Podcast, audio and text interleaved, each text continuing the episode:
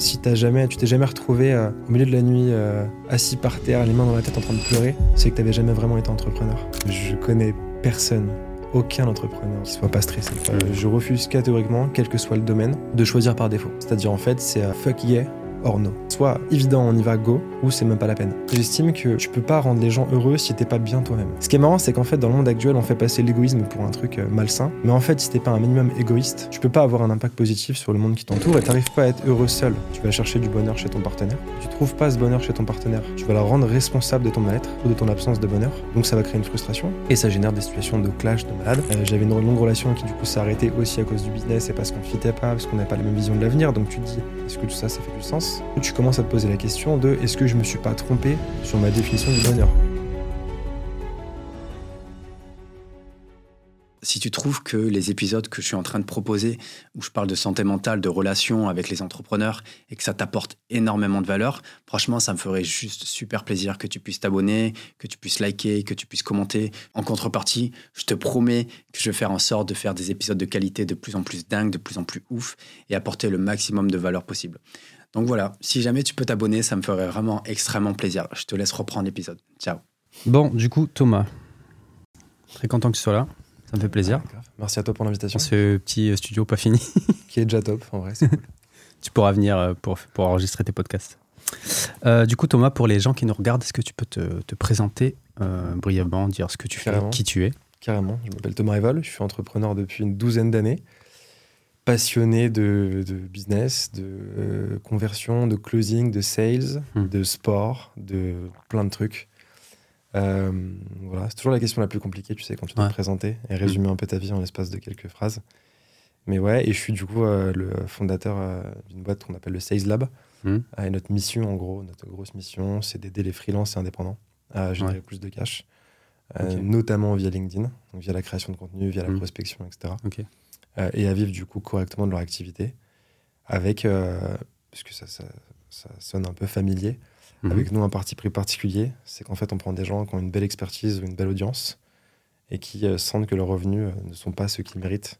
Et on les aide en fait à convertir cette expertise en revenus ou à convertir cette audience en revenus. Ah, Donc on prend pas trop de débutants, Ah, on des gens qui ont déjà une expérience dans quelque chose, qui sont bons et qui estiment qu'ils n'ont pas ce qu'ils méritent, en gros. D'accord. Qui font des. On va parler un peu business, mais pendant 5 minutes.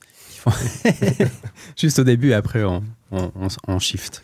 C'est euh, du coup que des freelances qui ont des produits digitaux Enfin, en, Non, ouais. online ou comme En moi, gros, genre, euh, euh, moi par exemple, je suis un coach en entreprise, je peux venir chez toi et. Ouais, en gros, du service B2B, essentiellement. Ah ouais. Euh, donc, tout type de service. On a des web designers, des freelance, copywriters, des, tout ce que tu veux. Enfin, il y a tout. Ouais. Des gens qui ont une expertise en B2B, qui veulent faire davantage de cash et qui veulent surtout structurer leur offre, savoir comment se vendre, etc. Parce que Mhm. souvent, les gens, en fait, ils sont un service avec un prix. Ils n'ont Ouais. pas d'offre, ils n'ont pas de positionnement, ils n'ont pas de différenciation. Et du coup, ils finissent par aller sur Malte euh, à se vendre à 40 balles la journée, tu vois. Ouais. En fait, nous, on vient leur mettre un système, euh, les aider à mettre en place un système pour justement qu'ils puissent monétiser leur expertise à sa juste valeur. ok, stylé. Euh, donc, ouais. Parce qu'à la base, t'es un sales, c'est ça? À la base, je fais un peu de tout, ouais. Enfin, sur la partie sales et commercial, ouais. Et euh, alors, le gros de mon activité, j'en parle pas, c'est d'accompagner des boîtes B2B à mettre en place des tunnels de conversion au sein de leur boîte. Ah, Euh. Et ça, c'est des gros montants et des gros tickets. Et du coup, c'est un truc que je fais euh, complètement off, pas sur le réseau. Mhm. Ça, c'est ma boîte, on va dire, un peu la cash machine. Et la boîte à mission, c'est le Sales Lab, du coup. Et on a pour but d'accompagner euh, 10 000 indépendants à vivre correctement de leur activité. Ah. Donc, tu vois, on ne promet pas des euh, 20, 30, 40 000 par mois, puisqu'on sait que c'est une exception. Mhm. Mais on sait qu'on peut aider les gens à faire 3, 4, 5 000 de manière récurrente en mensuel, en revenu. C'est un truc qu'on a fait X fois, donc on sait qu'on Mhm. peut euh, Stylé. le mettre en place. Donc voilà, c'est une putain de mission, moi, ça me fait kiffer. euh. Ouais. T'es tous les matins, je me réveille en mode euh, trop content de porter ce truc, tu vois. Ouais. Ouais. Ouais, c'est vraiment cool. Ok. Et tu fais combien de CA à l'année, là, du coup? Bah, je regarde, fourchette, en hein, CA, dis pas, bah, euh, en gros, si tu veux, euh, Grosse on a- fourchette, hein. On a dû faire un peu plus d'un million en deux ans. Ouais. Euh, Avec ton frère, hein, ça? Ouais, avec mon frère et du coup maintenant Fabien, mon associé, qui nous a rejoint. Mhm. Et, euh, et maintenant, on regarde plus en CA, parce que le CA qu'on fait, c'est surtout sur euh, les boîtes qu'on accompagne, parce que c'est comme des gros tickets, tu vois. Mhm. Pour les indépendants, on regarde en nombre de personnes accompagnées et en CA généré par ces personnes-là. Ah, tu vois, moi, mon kiff, c'est Ouais. de prendre quelqu'un qui fait 1000 balles par mois Mhm. et de l'emmener à 4. Ouais. 4000 par mois Mhm. pendant X mois, tu vois. C'est mon nouveau milestone, tu vois. Ouais. Et après, on regarde du coup, donc là, on a accompagné euh, 1200 personnes euh, au total. Ça s'accélère fort. Hmm. On structure tout ça. À la base, c'était un solo business. En fait, on apprenait aux gens à faire comme nous. Ouais. Euh, et maintenant, ça se structure en vraie boîte avec une vraie mission d'accompagner 10 000 personnes. Ah ouais, stylé. Donc, on se, enfin, on se staffe un peu en interne. Tu vois, on prend des partenaires externes aussi. On veut porter la vision. Ouais. Et en fait, je suis euh, enjaillé de malade par euh, les retours qu'on a de tous nos clients et tout. Tu vois, c'est Trop cool. c'est incroyable parce qu'en fait, aider une boîte à faire 2 millions en plus à l'année, bon, tu t'en fous, tu vois. Mais clair. par contre, aider un, un indépendant à faire 2-3 000 euros en plus par mois, Mm. C'est, ça a un impact sur sa vie. Et c'est vraiment cool, tu vois. Et ça, ouais, ça a une vraie valeur. Quoi. Ouais, Tu- tu tu vises pas juste l'élite, à chaque fois on entend toujours les mêmes. euh, ouais. Carrément. Donc, t'as ça, et puis Trop t'as aussi la variable euh, de confiance. Les gens qui reprennent confiance en eux, tu vois. Ouais. Qui se disent, mais en fait, je comprends pas. Mm. J'ai une expertise de ouf, ça se vend pas. C'est pas normal que je me vende à 40 balles sur Malte. C'est même pas un, un SMIC journalier, tu vois. Enfin, Mais il y a des gens qui se vendent 40 balles sur Malte la journée? Ah, mais il y a tout, mais t'as même pas idée. Je vois tout. Ah, C'est vénère. Je vois tout. Et le pire, c'est que les gens les plus talentueux, souvent, ont le plus grand euh, syndrome de l'imposteur. Ils se sentent pas, euh, ils se sentent pas à l'aise, ils osent pas, enfin, ils osent pas monter leur prix, etc. Plus les filles ou, Et euh, ou pas? Franchement, c'est ultra variable. Alors, ce qui est drôle, c'est qu'on a un public plutôt féminin dans les personnes qui nous contactent. Ah ouais? Enfin, 60, 40, un truc comme ça. Ah, c'est bien quand même déjà. hein. Euh, en revanche, en coaching, parce que je fais aussi du coaching individuel à Ouais, l'heure, ouais. j'ai 90% de femmes. Putain, Et je pense avoir isolé l'élément qui justifie ça. parce que t'es beau gosse. Non, non, je- non, non, euh, pas du tout. Je pense que c'est une question euh, d'ego, où en fait les mecs par ego se disent T'inquiète, je gère tout seul, pas besoin de me faire accompagner, Ah, ouais, ouais. pas besoin. Ouais. Alors que les nanas sont plus en mode euh, Ouais, je peux me faire accompagner. Je pense que j'ai isolé ce truc-là. Et maintenant, Mm. je pose la question, tu vois, à toutes les nanas que j'accompagne. Ouais. Euh, ça m'intéresse de savoir, tu vois, d'avoir un peu Putain, leur retour. ouf ça. Et 80. je pense que c'est ce truc d'ego où le mec se dit C'est bon, t'inquiète. Tu sais, c'est la fierté un peu d'homme à homme. Ouais, ouais, ouais. Alors qu'en fait, entre sexes, on s'en fout. Hmm. Moi, je pourrais demander à une femme des conseils, une femme pourrait me demander des conseils, on s'en fout. Clairement. Mais d'homme à homme, il y a parfois un truc un peu d'ego où, euh, tu vois, euh, pas besoin de toi, je vais te montrer ce que je sais faire. euh. Je sais pas. hein. Donc c'est curieux. J'ai jamais réussi trop à mettre la- le doigt dessus. Très compliqué de savoir. hein. Ouais, très complexe. Parce que j'en connais plein, des gars qui sont aussi très dans la remise en question, Bien qui n'ont Ah aucun problème à demander de l'aide. Ouais, carrément. Donc je sais pas. Donc ouais, non, c'est c'est curieux. Écoute. Ok, bah voilà, c'était le moment business euh, de Thomas, de Thomas Rivol. là. voilà, on a fini. Alors Thomas, est-ce que, euh, pour commencer, je commence toujours avec les mêmes questions, est-ce que tu peux me dire euh, où tu es né et dans quel type d'environnement? Je suis né euh, dans le 92, donc en France. Euh, Où exactement? À Colombes, Ah, ok. pas très loin, pas très loin d'ici. Un environnement euh, franchement hyper favorable. Ok, euh, c'est-à-dire que j'estime avoir été le meilleur environnement possible. Mhm. C'est-à-dire, en fait, euh, j'ai eu tout ce que je voulais en termes d'amour, de, de cadre culturel, de, de- de- de- d'accompagnement, de, d'éducation, de ce que tu veux, Mhm. sans le côté on te donne tout, euh, cuire en or dans la bouche, tu vois. Ouais. T'as tout sans rien faire. Ok, Donc j'estime en fait avoir eu le meilleur des deux, des deux mondes. Mhm. Mes deux parents sont médecins. ok. Euh, Ils sont nés en m'ont eu France, très jeunes, nés en France tous les deux. Ouais. Ils m'ont eu, enfin plutôt jeunes. Alors, jeunes. Mon père avait 30 ans, ma mère 25 ans. Ah, C'est pas si jeune. Hein. Ouais, mais Oui. à, à l'époque, en tout cas, À tu vois, ils ouais. étaient en plus en études de médecine. Ouais, Donc c'était oui. pendant leurs études, Pour des médecins, oui, c'est jeune. tu vois. Ouais. Donc ils bossaient euh, quasiment 7 sur 7, ils enchaînaient les gardes de nuit, les trucs et tout. Ok. Euh, donc, donc voilà. Et, et ouais, j'estime avoir eu une éducation une enfance ouf. Euh, après, j'ai eu un gros caractère, donc j'ai fait des dingueries. euh, J'ai vu ça, ouais. un petit peu. collège, lycée, machin, mais classique, je pense qu'on passe tous par là. Ouais, On va Mais- revenir un petit peu sur ça. Ouais, mais tu vois, en, en termes de, de cadre et tout, je pense que euh, s'il y a bien un truc pour lequel je suis reconnaissant, c'est ça, envers mes parents, tu vois.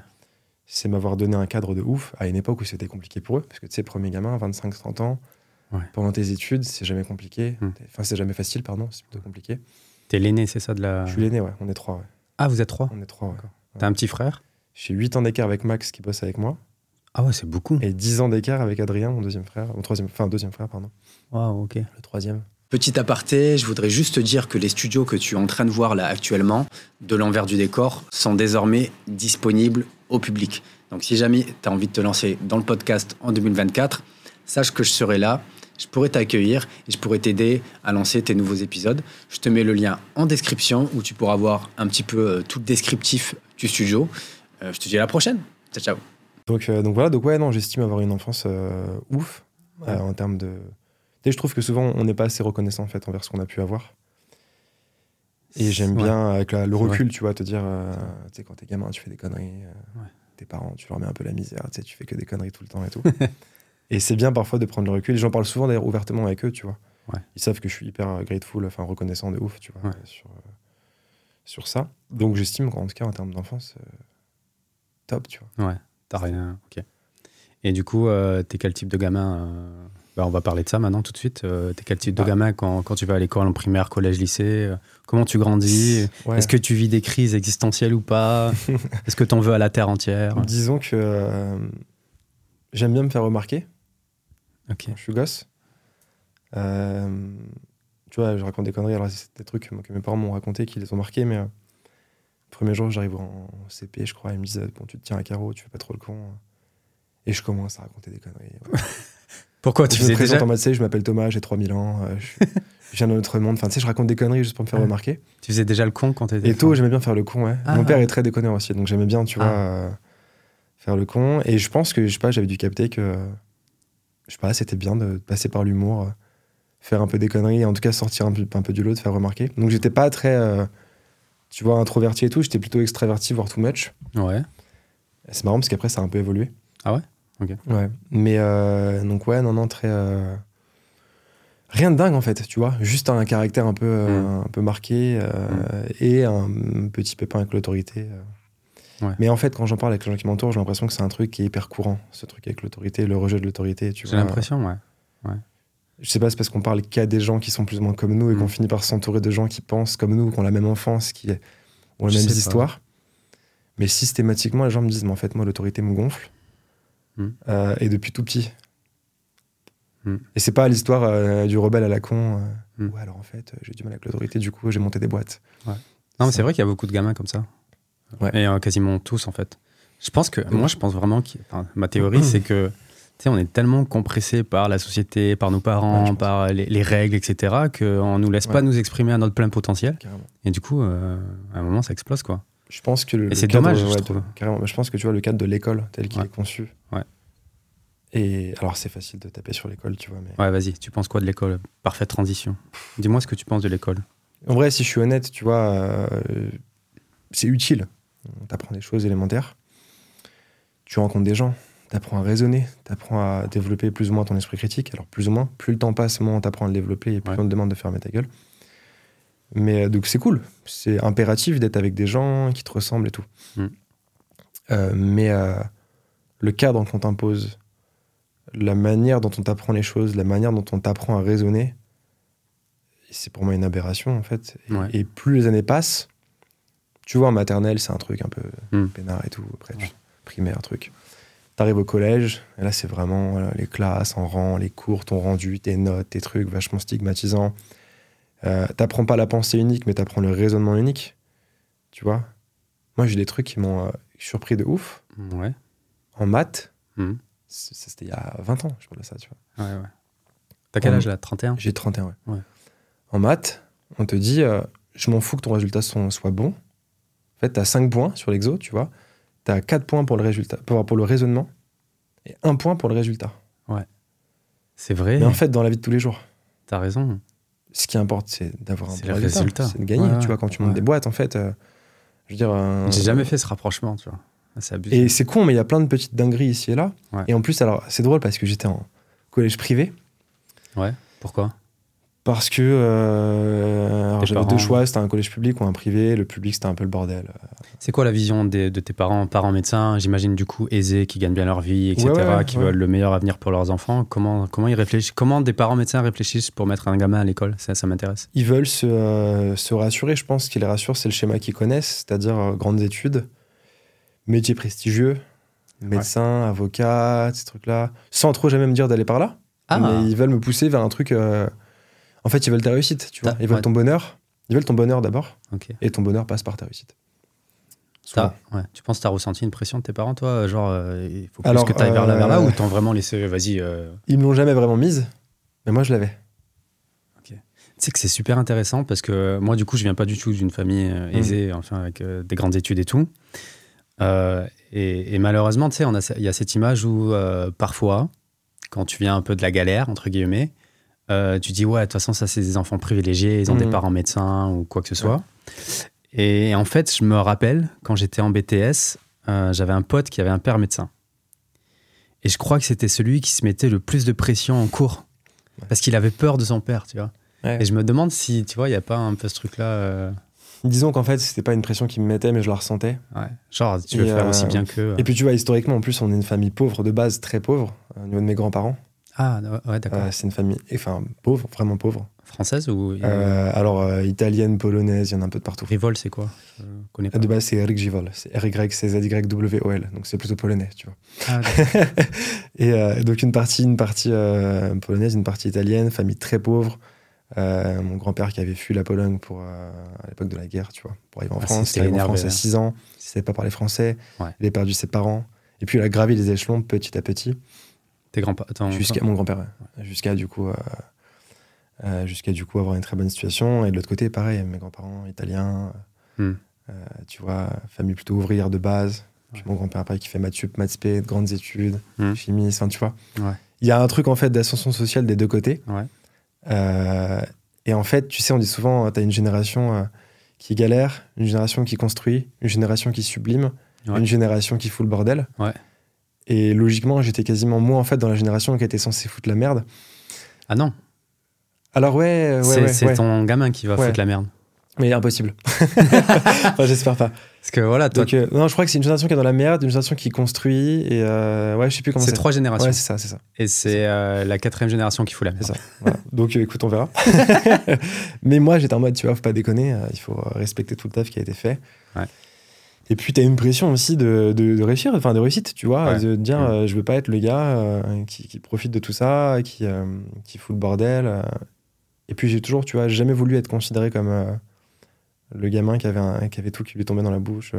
Tu vois, quand j'ai monté mes boîtes, j'ai jamais rien demandé à mes parents. Ouais, Alors, ils m'ont apporté beaucoup par le capital éducatif, culturel, etc. ouais, forcément. ouais. Mais euh, je leur ai dit, euh, je vais monter ma boîte, tu vois, mon truc, euh, Mm. très tôt. Déjà, j'avais 15 ans, déjà, je voulais monter, monter mes business. Et euh, pour montrer que j'étais capable de prendre un truc from scratch, de le monter et de réussir, tu vois. Sans avoir ce truc, on t'a aidé, on t'a poussé, etc. Et c'était plus prouver ça à quoi? À toi? À tes À moi, ouais. parents? À moi et à mes parents. Ok. Tu veux te rendre fier, enfin, tu veux te rendre fier et ensuite tu veux rendre fier ton entourage, je pense. Ouais. Et ta mère et ton père, ils avaient la même vision d'éducation, la même vision euh, d'éducation des, ga- des gamins ou- Ouais, ouais, ouais, franchement, euh, c'était assez smooth. Euh, franchement, c'était smooth. Après, ça n'a pas été simple tout le temps. Parce que, tu vois, j'avais un gros caractère, grosse rébellion, énorme crise d'ado. Mais comme je te dis, Oui, en fait, je pense ouais, qu'on passe ouais, tous par là. Et je me Oui. demande si, du coup, l'école et ton environnement n'a pas un lien avec tout ça. C'est pas possible que tu aies 90% des gens qui te disent, en fait, euh, je me suis rebellé, je suis parti en couille. C'est que tu as un truc qui est soit castrateur à un moment, soit euh, C'est clair. trop réducteur. Et en fait, tu te dis, mais en fait, il faut que je m'exprime autrement. C'est clair. Et du coup, tu finis par te porter en opposition complète avec le système tel qu'il est conçu. Alors, ça peut être plus ou moins euh, violent, tu vois. Mm. Mais, euh, mais ouais, moi, c'était euh, sécher les cours, me faire virer de mes lycées. euh, j'ai fini en internat, j'ai failli louper mon bac. Enfin, c'était n'importe quoi. C'était... C'était un gros bordel, quoi. Ouais, mais pourtant, euh, quand il fallait bosser, par contre, euh, Ouais. ça envoyait, tu vois. Mm. Euh, tu vois, histoire drôle. Alors, je voulais d'ailleurs faire de grandes études à l'époque, même quand je montais mes boîtes. Et je voulais rejoindre une école de commerce. Une grande école de commerce. Donc, je m'étais dit, t'as euh, EM Lyon, EM Normandie, euh, HEC, ESSEC et tout, tu vois. Ouais. Et donc, je vois l'ESSEC et je vois qu'il y a un concours euh, pour le BBA de l'ESSEC qui est le bachelor, donc c'est pas vraiment le parcours prépa. Ouais. Et je me dis, c'est pas parfait pour moi, tu vois, en tant que branleur, je veux pas faire deux ans de prépa. donc, il faut que je fasse un truc comme ça. Et ce qui est drôle, c'est que du coup, j'ai bossé le concours que j'ai éclaté, j'ai peut-être 19 de moyenne, Ouais. mais j'ai failli louper mon bac. Parce que euh, j'ai quasiment séché une épreuve, Ouais. euh, copie blanche, euh, et j'ai mon bac avec 10, 10 et quelques, tu vois, limite. Donc c'est toujours, je fais ce que j'ai envie de faire, je peux être très bon dans ce que je veux faire. Ouais. Par contre, par esprit de rébellion, ce qui m'emmerde, je n'ai pas envie de le faire, je le Ouais. fais mal. Et ça a failli me porter préjudice, tu vois. ouais. Bon, au pire, t'aurais pas eu ton bac, quoi. Ouais, donc j'aurais pas pu rentrer en école, donc j'aurais repassé une année, euh, tu vois. Ouais, ouais c'est vrai. Donc parfois c'est absurde en fait. Mais je pense que tous les comportements, euh, euh, parfois trop marqués, Hmm. ont un côté complètement absurde Ouais, ouais. et irrationnel, tu vois. C'est ça qui est compliqué avec l'école en vrai. Putain, tu vois, si je prends l'exemple de mon frère, il rentrait pas dans les cases. Et on voulait absolument le faire rentrer dans les cases. Mais lui, c'était un mec manuel, quoi. C'était faire du BTP et tous ces trucs-là. Il était super, super fort, tu vois. Et t'as certains qui ont pas, euh, qui peuvent pas aller à l'école, tout simplement, tu vois. Ouais, c'est compliqué. Et euh, tout le monde a le même programme, tous les gamins ont le même programme, alors qu'on est tous différents. Ça, c'est chaud, chaud quand même. tu vois. Et puis le- le- les classes par âge. Structurellement, c'est compliqué de faire différemment, parce que ça peut être un gros bordel. Ouais. Mais euh, rationnellement, Hmm. c'est absurde. C'est complètement absurde, en fait. Euh, c'est plus le potentiel qui est important. euh, le- potentiel, les, les centres d'intérêt. Alors, c'est impossible concrètement de faire des classes par centre d'intérêt, par capacité. C'est- Et c'est bien de garder une certaine diversité et tout, tu vois. Mais je- C'est un peu Montessori, non? C'est pas un peu ça qu'ils font? Ouais, alors moi, je suis un grand fan de ce qu'ils font. Euh, c'est un- cher, je crois. C'est comme tous les trucs un peu sur le côté, c'est Mm. c'est vite cher. Ce serait trop bien que ce soit plus démocratisé, que ce soit plus accessible à plein de gamins. Ouais, ouais. Genre, euh, vas-y, tu mets ton gamin, il exploite son potentiel et tu vois vers où il va. Carrément. Bah, L'éducation, c'est un vaste sujet. D'ailleurs, c'est pas pour rien que nous, tu vois, notre boîte, le focus principal, c'est apporter une autre forme d'éducation, c'est-à-dire euh, Mm. apporter d'autres manières de penser, d'autres manières de faire. Ouais. Euh, une sorte de revanche à prendre avec l'éducation. Ouais. Mais euh, alors, tu vois, c'est un truc qu'on entend vachement en ce moment. Ça tape un peu sur l'éducation, sur les écoles, etc. C'est vrai qu'on critique beaucoup, mais bon, euh, on- Et j'aime pas ce truc. moi aussi. En fait, j'aime pas quand on critique sans proposer de solution. C'est ça, ouais. Donc maintenant, dans mon raisonnement, j'essaie de faire évoluer ma perspective et d'avoir une perspective avec plus de recul sur OK, pourquoi Ouais. ça marche pas, pourquoi Ouais. c'est pas bien, qu'est-ce Ouais. qu'on peut faire pour Mm. faire différemment. Et là, du coup, tu arrives à un raisonnement qui est potentiellement intéressant. Mm. Mais du coup, tu te rends compte que c'est compliqué de le mettre en place, encore plus à l'échelle nationale. Mais c'est clair. Mais euh, tu vois, euh, quand tu rentres un peu sur les, euh, le système éducatif, les harmonisations au niveau européen, etc., Mm. tu te rends compte qu'il y a beaucoup de dingueries et que euh, il y a des normes et des choses qui sont mises en avant, des, des- qui, qui sont pas normales, tu vois. On Mm. devrait pas, euh, on devrait pousser davantage l'esprit critique, mais tu sais très bien que si tu pousses trop l'esprit critique, ça va être le bordel. Mm. Donc tu vois, tu rentres pas après sur des choses euh, complotistes ou quoi, mais tu, tu sens que euh, si tu veux du calme et de l'ordre dans la nation, il faut aussi que les choses se fassent correctement, Ouais. que chacun ne parte pas en couille, qu'il y ait du cadre, qu'il y ait un truc très réglementé. En même temps, ça fait sens aussi. Hein. T'imagines si tout le monde ferait euh, sa life, sûr, euh, tu aurais que des entrepreneurs et euh, pas sûr. de salariés, ce serait la folie. Quoi. Mais je parle même pas de pour le côté entrepreneur salarié, juste Ouais, le ouais. côté en fait, euh, comment t'exprimes ta personnalité, comment Ouais. t'exprimes ton être, tu vois. Et, et moi, je connais des gens, des, des salariés ultra épanouis, gros caractère, et à côté aussi des entrepreneurs qui sont très enfin pas, pas un gros caractère, qui sont plutôt Mhm. dans leur coin, etc. Donc Mhm. c'est pas une question, tu vois, je pense de ce que tu fais de ta vie, est-ce que tu es salarié entrepreneur, c'est plus en fait comment tu vas exprimer ta différence, comment tu vas exprimer ton esprit critique, tout ça. Faudrait une matière, genre euh, créativité ou je sais pas Ouais. quoi. euh, genre- un- franchement, c'est un vaste sujet. Exprime ton potentiel. l'éducation. Ouais, ouais, est- Il, y a, il y a tout à refaire, tu vois. Hmm. Et quand il y a tout à refaire, euh, c'est très compliqué, quoi. C'est super complexe. C'est pour ça qu'en fait, euh, je, sais qu'il y a beaucoup de choses absurdes, mais je veux pas non plus trop tirer dessus. Parce qu'en fait, si demain tu me donnes les clés et tu me dis, vas-y, C'est clair. fais avancer la baraque. Hmm. Non, c'est bon, en fait. Je préfère faire un autre truc à côté de mon côté. Ouais, c'est vrai. Et vous laisser gérer ça. C'est comme les gens qui, euh, qui critiquent euh, les politiciens, les présidents, etc. euh, Faites. Allez-y. Ouais. prenez sa Ah, mais place ça, et, on va, un truc, et on va voir, tu vois. Complètement. Moi, je le vois quand je travaille dans des grandes entreprises où c'est quoi, c'est 5 000, 10 000 personnes et c'est le dawa. Ouais. Tu te dis, mais ima- t'imagines gérer un pays? Mais comment tu fais? Tu passes, ça, ça me fait trop rire les gens qui critiquent comme ça. Et du coup, toi, tu, tu as des gamins? Non, non, non. Ah, c'est vrai? Pas de gamin. Ouais, pas de gamin. Ah. Je Pas de gamin. Non, non, non. Ok. C'est un vrai sujet. Pourquoi? Euh, Pas de gamin célibataire. En fait, j'ai été full focus sur le business pendant très longtemps. Ouais. Euh, et j'avais deux focus. En fait, c'était business et mon cercle proche, amis proches, etc. Mm. Et j'ai pas mis d'énergie en fait euh, sur le côté couple, etc. Alors j'étais en couple pendant quelques longues années, euh, Mm. puis ça s'est arrêté. Ah non, je te demandais si tu voulais des gamins. Ah, je veux des gamins. Ouais. Je- Tu en as. Excuse-moi, ouais. Non, non, j'en veux. Ah, d'accord. J'en veux. Excuse-moi. Ouais, j'en veux. Euh, j'en veux, mais euh, tu vois, je pense que les choses prennent leur, prennent leur temps. Mhm.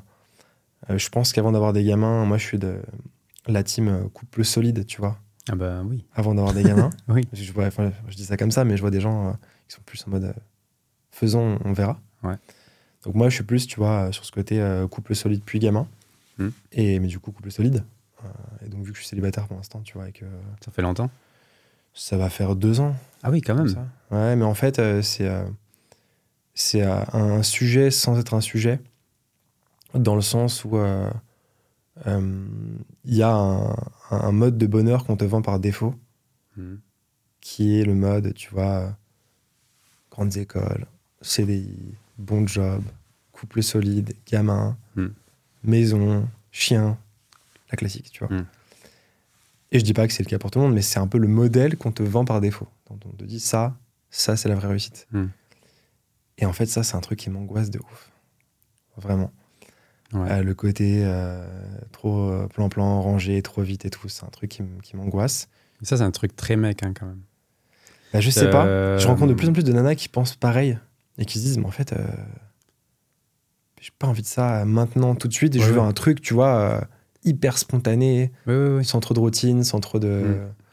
Mais j'ai l'impression que certaines, certains gars, enfin que les gars sont en général en plus de mal à, à s'engager dans une relation, à se dire ça y est, c'est elle, c'est la femme de ma vie, euh, je suis prêt quoi, tu vois, je suis prêt à me stabiliser et c'est bon. Euh, j'ai Mhm. fait le tour, j'ai pas besoin d'aller voir d'autres meufs. Tu sais, il y a ce truc-là, tu Ouais, te je dis, euh, tu restes avec une meuf, tu dis, ah, il y a peut-être mieux ailleurs, tu vois.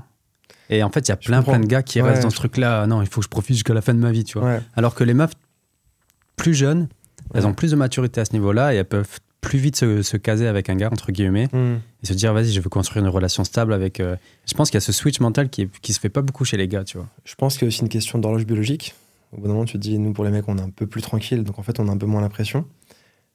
Tu vois C'est un truc qui revient Ouais, enfin, de manière récurrente, hein, tu vois. Et en on, vrai, est moins, on, est, on est mature plus tard aussi, comparé C'est possible comparé aux Ouais, c'est possible, c'est possible. Moi, le truc, tu vois, c'est pas je peux me poser et être sûr que c'est la bonne, etc. C'est je, euh, je refuse de faire des choix par défaut. Ah oui, mais clairement. ouais. Mais vraiment, ça, c'est un truc, euh, Mm. je refuse catégoriquement, quel que soit le domaine, Mm. de choisir par défaut. C'est-à-dire, en fait, c'est euh, euh, fuck yeah or no, tu vois. Mm. C'est soit, c'est évident, on y va, go, Ouais. ou c'est même pas la peine. Mm. Et donc, en fait, tant que t'as pas trouvé la bonne personne, et alors la bonne personne, tu la trouves pas, en fait, ça se construit avec le temps. Mais tant que t'as pas un vrai fit, une vraie flamme, un vrai truc, Mm. moi, c'est hors de question de me lancer dans une Mais relation clairement. si je sais que j'ai pas un truc dès le début, tu vois. Ouais. Donc Non, finalement, t'as euh, totalement raison sur ça. c'est pas une question de, tu vois, est-ce que je suis prêt à me poser, machin et tout. Moi, je serais prêt, euh, j'aurais été prêt il y a 5 ans, tu vois. Mm. Alors, il y a 5 ans, peut-être moins, parce que j'étais vraiment focus très, très, très business, 7 jours sur 7, euh, Mm. 13 heures par jour et tout. Maintenant, du coup, beaucoup plus, parce que je fais ce que je veux de mon temps. Je bosse énormément, mais je fais ce que je veux de mon temps. Mais c'est plus que j'ai pas trouvé de personne qui me déclenche ce truc. Ouais. Euh, et j'ai vraiment cette vision, et ça, pour le coup, tu vois, j'en suis convaincu, et je sais qu'en tout cas, à mon sens, euh, j'ai- raison, et en tout cas, ça m'apporte du bonheur de me dire, je m'engage pas sur une relation si je sais que Clairement. je le sens pas. Donc, j'ai eu des débuts de relation comme tout le monde, tu vois, et Ouais. euh, dès que je le sens pas, Hmm. je stoppe tout de suite. Ouais, c'est clair. Je préfère éviter. C'est bien que tu arrives déjà à stopper. euh, Ouais, ouais, ouais, et le plus tôt possible, Ouais. pour éviter euh, Ouais, des dégâts Hmm. des deux côtés, Hmm. tu vois, autant en face que de mon côté. Après, il faut être le plus honnête possible dès le début. Ah, mais carrément, Au premier date, faire les premières rencontres. euh, complètement. tu vois, moi, maintenant, j'ai rencontré, je pense, la bonne. Hmm. Et ça a mis du. Je crois qu'on s'est vu 7-8 fois avant qu'il y ait quoi que ce soit. Je, voulais, je lui dis exactement qui j'étais, je voulais savoir qui elle était, ce que j'attendais, que j'avais des problèmes d'anxiété, etc. Je voulais qu'elle Ouais. sache tout, tu vois, vraiment. Et après, une fois que tu as tout dit et que tu dis, putain, c'est peut-être la bonne, tu vois. Là, oui.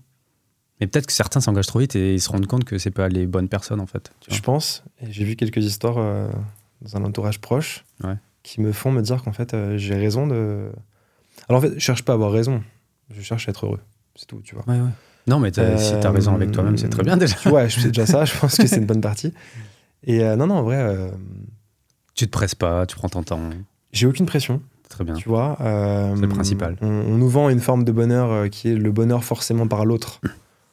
Euh, et je pense que c'est une Alors tu vois, ça c'est pareil, c'est une de mes opinions. Je suis convaincu qu'il y a beaucoup de personnes qui cherchent à être en couple parce qu'elles cherchent du bonheur chez l'autre. 8000%. Et, et ça, pour moi, c'est un danger, mais de ouf. Mais Dans la mesure où, en fait, si tu n'arrives pas à être heureux seul, tu vas chercher du bonheur chez ton partenaire. Hmm. Si tu trouves pas ce bonheur chez ton partenaire, tu vas la rendre responsable de ton mal-être ouais. ou de ton absence de bonheur. Hmm.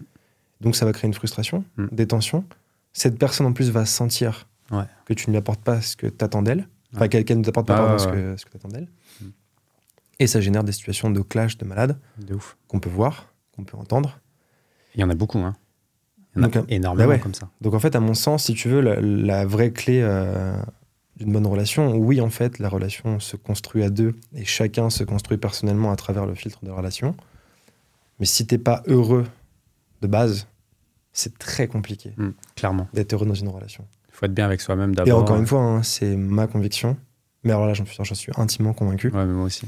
Donc en fait, le sujet, c'est plus, tu vois, à mon sens, comment tu fais l'introspection sur qui t'es, Mm. ce que tu veux, Mm. ce que tu veux pas. Ouais. Je pense qu'aussi le fait d'attendre, de laisser passer les années, euh, ça te donne des informations sur ce que tu veux, mais aussi sur ce que tu veux pas, et surtout d'ailleurs sur ce que tu veux pas. Exactement. Euh, Je dis souvent la même chose. Ouais.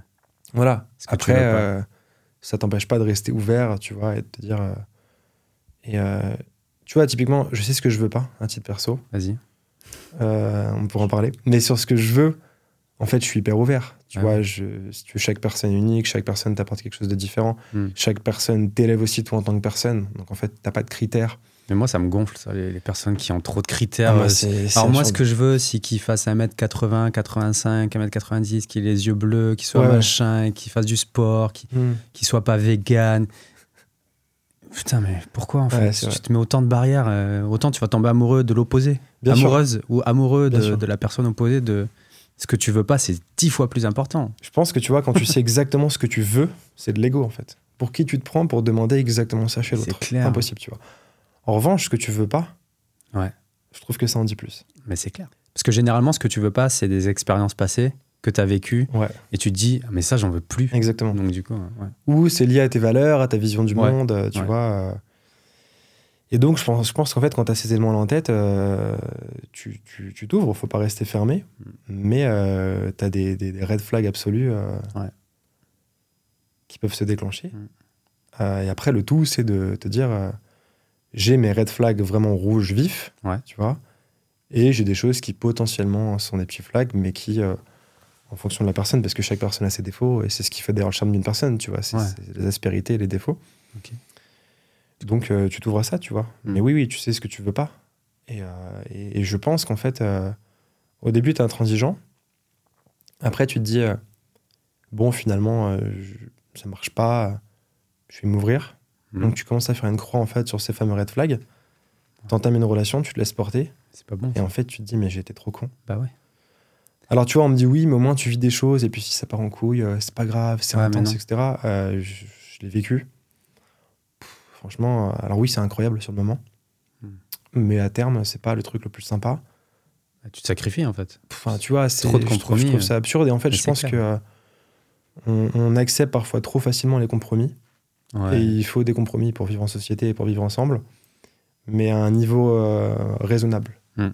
Tu vois? Je pense que tu as certains mecs peut-être qui restent avec une meuf parce qu'elle est super jolie, super fraîche, etc. Alors que c'est. Ouais.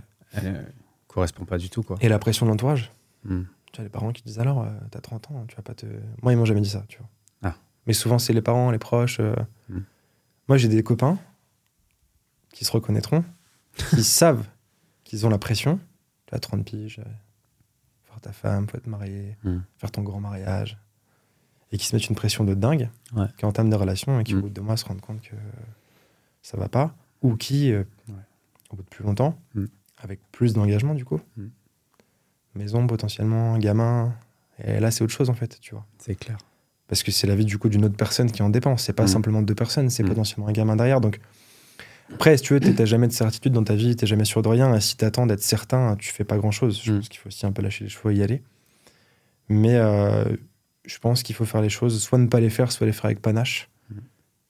Et y aller intensément. Donc en fait, quand tu vas, si tu veux, c'est une question. euh, ce que tu mets en input va euh, définir ce que tu auras en output, quoi. Mm. Avec un coefficient, un coefficient multiplicateur entre temps. Si tu mets beaucoup d'énergie, va être génial. Ouais. Si tu vas à moitié, Mm. tu n'auras pas grand-chose. Du coup, euh, ça me fait poser deux questions. Tu te sens bien toi avec toi-même Là? Ouais, je commence, ouais. Ouais. ouais. C'est compliqué de se sentir bien avec soi-même. Je veux dire, fait, tu te sens stable euh, dans ouais, ta tête? ouais, je me sens bien. En fait, j'ai passé beaucoup de, de temps à, à- à faire une profonde introspection Mm. par euh, curiosité, par, pour différentes raisons. Et, et, et à chercher ce qu'était le vrai bonheur, tu vois, comment il vient, est-ce qu'il vient, est-ce qu'il existe, par qui il passe, par quoi il passe, quels sont les mécanismes du bonheur. Donc j'ai passé vachement de temps là-dessus. Euh, et, euh, et ouais, ouais, en fait, moi, je me sens vachement bien. Euh, et je suis dans une vision, en fait, euh, je me sens de mieux en mieux.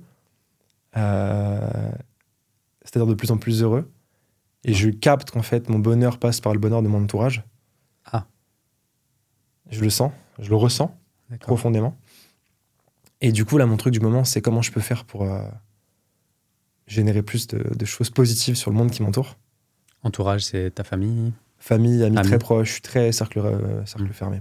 Parce que j'avais vu, euh, j'avais vu passer tes posts ou je sais pas si c'était un post ou une vidéo, je sais plus. J'ai regardé pas mal de choses. Tu disais cercle 1 toi et cercle 2 euh, famille. Ouais. Donc finalement, ce que tu dis là, c'est cercle 1 proche en fait. Si En fait, ça je qui dis, te rend heureux. Exactement. En fait, je dis cercle 1 moi au début parce qu'en fait, j'estime que tu peux pas rendre les gens heureux si t'es pas bien toi-même. Ah mais ça c'est vrai. Tu vois Et quand on me dit ça, on me dit ouais, putain, t'es égoïste, peut-être tu penses à ta gueule. Ce qui est marrant, c'est qu'en fait, dans le monde actuel, on fait passer l'égoïsme pour un truc euh, malsain. Mm. Mais en fait, si t'es pas un minimum égoïste, tu peux pas avoir un impact positif sur le monde qui t'entoure. Et quand je parle du monde qui t'entoure, c'est peut-être une personne, deux personnes, Mm. puis cinq, puis dix, puis ce que tu veux, tu vois. Mm. Donc moi, ma conviction, ça a toujours été euh, apprends à être euh, bien toi. Tu sais, on a tous nos différents traumas, des histoires qui nous sont arrivées, des trucs euh, familiaux, personnels, amicaux, tout ce que tu veux, au niveau Mm. des relations, etc. Et euh, tu dois apprendre à dealer avec ça, à devenir la personne euh, qui te plaît, Mm. tu vois. C'est-à-dire se plaire à soi-même, c'est super important avant de plaire aux autres. Donc cercle 1, toi, moi du coup, et ne pas avoir honte de le dire, tu vois. Mm. Cercle 2, moi, c'est ma famille. Mm. Famille. Donc là, j'ai un cercle très, euh, très fermé, très, c'est hyper fusionnel, hyper intense, Tu etc. les vois souvent? Et ouais, ouais, et ça, c'est mon clan, tu vois. C'est vraiment. euh, Alors, famille amis proches, et, et si tu veux, euh, je colle les deux, quoi. Ouais. Pour moi, c'est c'est pareil, tu vois. C'est vraiment ce truc de clan. Et euh, alors, du coup, c'est un cercle extrêmement fermé. Hmm. Mais quand t'es dedans, c'est solide, ça bouge pas, et, et- et c'est coûte que coûte, tu vois. Hmm. C'est un truc très. C'est ton noyau et tu sais que. Ouais, ouais. Très tribal. Mm. Et pour le coup, euh, euh, all-in sur euh, ce cercle-là. C'est-à-dire, en fait, si j'ai du temps, il va vers ces personnes-là. Mm. Si j'ai de l'énergie, il va vers ces personnes-là. Mm. Et euh, C'est bien ça. Parce que des fois on le dit mais on le fait pas. ouais, ouais, ah, pour le coup, il n'y a pas de souci. Là, c'est vraiment, tu vois, mes parents, je les appelle hyper régulièrement. euh, Ils ont quel âge? ils ont euh, autour de la soixantaine. Tu connais pas. Euh, putain, je suis mauvais sur ça. Bah, si, c'est mais j'ai je j'ai fais- 31. Question piège. J'ai 30, bah, 31, ma mère elle a eu 25 ans, donc euh, 56. Ouais. Et mon père 61. 61 du coup. ok. Oh ils sont encore jeunes. Carrément. Mm. Donc voilà. Donc on est Ils exercent encore du coup? Ouais, bien sûr. Ouais. Ouais, et puis ils bossent comme des dingues. euh, C'est compliqué d'être médecin. ils kiffent leur métier, ils adorent ce qu'ils Mm. font. Je trouve que c'est un des métiers les plus ouf. C'est une dinguerie. Je sais même pas comment ils font moi perso. Ouais, en termes de, vis- de vision, d'impact sur le monde, de- pour moi, c'est un des métiers. euh, De toute façon, les, les métiers de ce type-là, c'est les métiers Ouais. que je respecte le plus. De ouf pareil. Nous, on fait du business, c'est- cool, t'as un impact sur le monde et tout, mais c'est du jeu, quoi. Quand il y a le Covid, euh, c'est pas toi qu'on appelle quoi. Voilà, tu vois. Donc, euh, non, mais j'ai un profond respect pour euh, tout le corps médical de manière globale et, Mm. et tous les métiers qui gravitent autour de ça. Ouais moi aussi. Parce que tu dédies ta vie aux autres, en fait. Alors oui, tu gagnes bien, t'es content, etc. Mais en fait, tu gagnes bien, euh, t'as pas d'effet de levier, tu bosses H24, euh, C'est clair. Ça scale pas. hein. ça scale pas. Ouais. Tu vois, d'ailleurs, moi, quand j'ai vu mes parents bosser, je me suis dit, je ferais pas ça parce que je veux un truc qui scale et je veux pouvoir libérer mon temps et pas avoir à faire des gardes de nuit, des machins. Alors maintenant, ils sont indépendants depuis longtemps, ils ont leur cabine, etc. Tu les voyais souvent? Bah, quand j'étais gamin, pas très souvent au démarrage. Tu vois, ils sont Ouais, ils en étaient- d'études, après machin, tu fais ton internat, tu fais tes gardes de nuit, tu bosses le dimanche. euh, C'était vachement euh, Nounou? complexe. Ouais. Ouais, nounou, ouais. Plusieurs. Donc, euh, Mais t'as pas ressenti de manque. Non. Non, j'ai peut-être ressenti, euh, sans le savoir, mais j'ai toujours eu ce, ce que je voulais. et, euh, euh, L'amour dont j'avais besoin, le- les conseils dont j'avais besoin, tu vois. Non, en vrai, pour le coup, je pense que s'il y a vraiment un truc pour lequel je suis reconnaissant, c'est mon enfance, tu vois. Hmm. C'est ça n'a pas été incroyable parce que aucun truc ne peut être parfait Ouais. tu vois. Mais moi, j'ai eu tout ce que je voulais, tu vois. C'est ça. Et si je peux donner la même éducation et le même cadre à mes gamins, putain, go. Je signe tout de suite, tu vois. Donc, ouais. Donc, cercle 1, euh, cercle 1, toi. Cercle 2, euh, famille, amis proches. Et euh, cercle 3, euh, les rencontres que tu fais essentiellement dans le cadre du business. Mhm. Euh, et, et là, moi, c'est essentiellement mes clients et partenaires. C'est encore un autre cercle, tu vois. Tu te fais des potes dans le business ou? Ouais, ouais, c'est cool, franchement. tu penses que c'est authentique ou J'en sais rien. Sincèrement. Mais je prends les relations pour, pour ce qu'elles sont. Ouais. Il y a des gens intéressés, des gens pas intéressés. euh, c'est le business. Mais il y a Ouais. des choses cool à prendre. Donc je prends ces choses-là. Maintenant, c'est. C'est un cercle euh, beaucoup plus perméable que les autres, tu vois. Hmm. Euh, C'est vrai. Ça rentre, ça sort, machin. Et après, cercle 4, euh, c'est le reste du monde, quoi, tu vois. Et du coup, pff, je- J'ai pas cette vision, moi, ah, tu vas changer le monde et tout, je m'en fous un peu. Par contre, si je peux prendre des personnes de ces personnes-là et les faire rentrer dans le cercle 3, avec grand plaisir, tu vois. Devenir Mm. client ou partenaire, etc. Mm. Ou pote, tu vois, je le fais avec grand plaisir. Et puis après, petit à petit, mais plus tu montes, plus les cercles sont perméables. Je pense que l'air de rien, c'est ce qui te permet de pas perdre de pied. Tu vois, pareil, quand tu es super exposé sur les réseaux, etc., tu as tendance à vite euh, soit prendre la grosse tête, soit prendre à cœur ce qu'on te dit, etc. Et moi, je sais qu'en fait, euh, j'écoute les, les remarques et les commentaires de mon cercle proche. Mais le reste, je bats les couilles, tu vois. C'est- Ils t'ont fait des remarques Ouais, ouais, parfois ils disent euh, Ouais, c'est vachement cool. Alors, ouais, là, franchement, tu déconnes, tu Ah perds ouais pied, machin. Ouais, c'est vachement. Et en fait, si tu t'écoutes pas ça, t'es con, quoi. Ouais. Non, parce que ouais, j'ai vu un petit peu euh, au travers de tes posts et tout. euh, parce que tu sais, t'as toujours ce truc quand tu vois une personne au premier abord, physiquement et tout, tu vas, tu vas faire des, des suppositions. Mhm. Mais au travers de tes posts, j'ai quand même vu que t'étais quand même assez, de mon impression, genre assez humain, et que tu t'étais pas trop bullshit, pas trop dans le paraître, etc.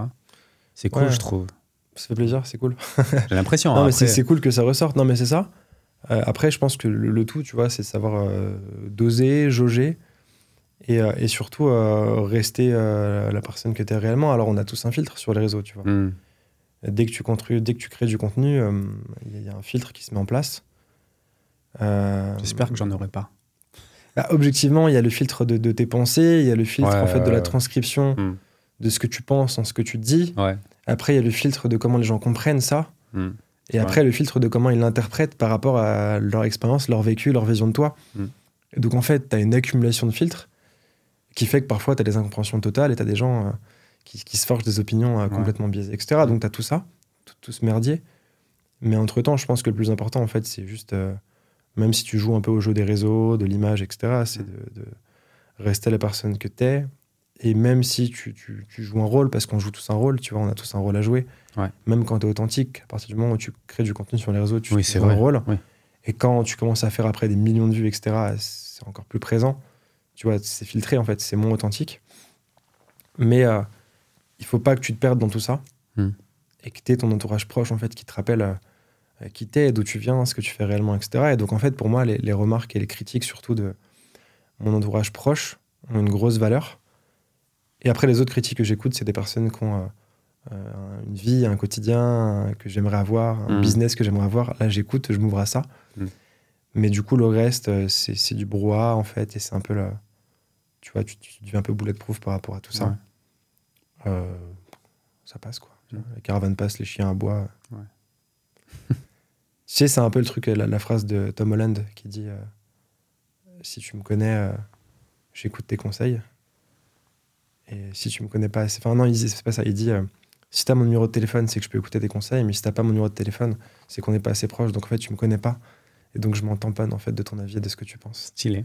Niveau de proximité, tu vois. Ouais, ouais. J'aime bien ce truc. euh, Mm.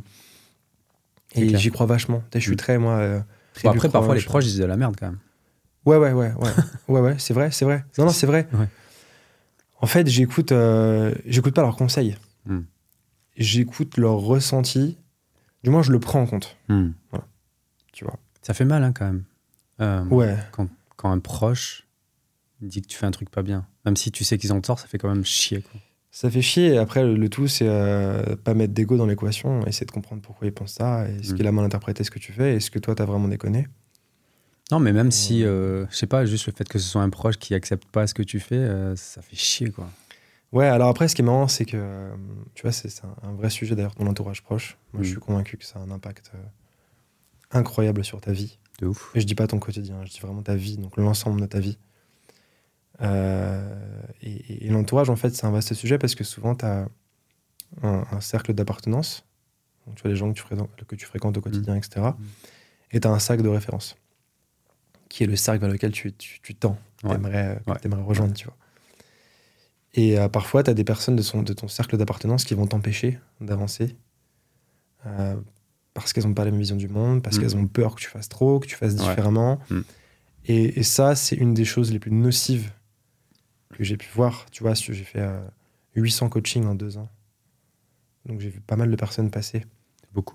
Ouais. et alors, c'est pas énorme, mais c'est un petit échantillon, tu vois, assez représentatif. Mm.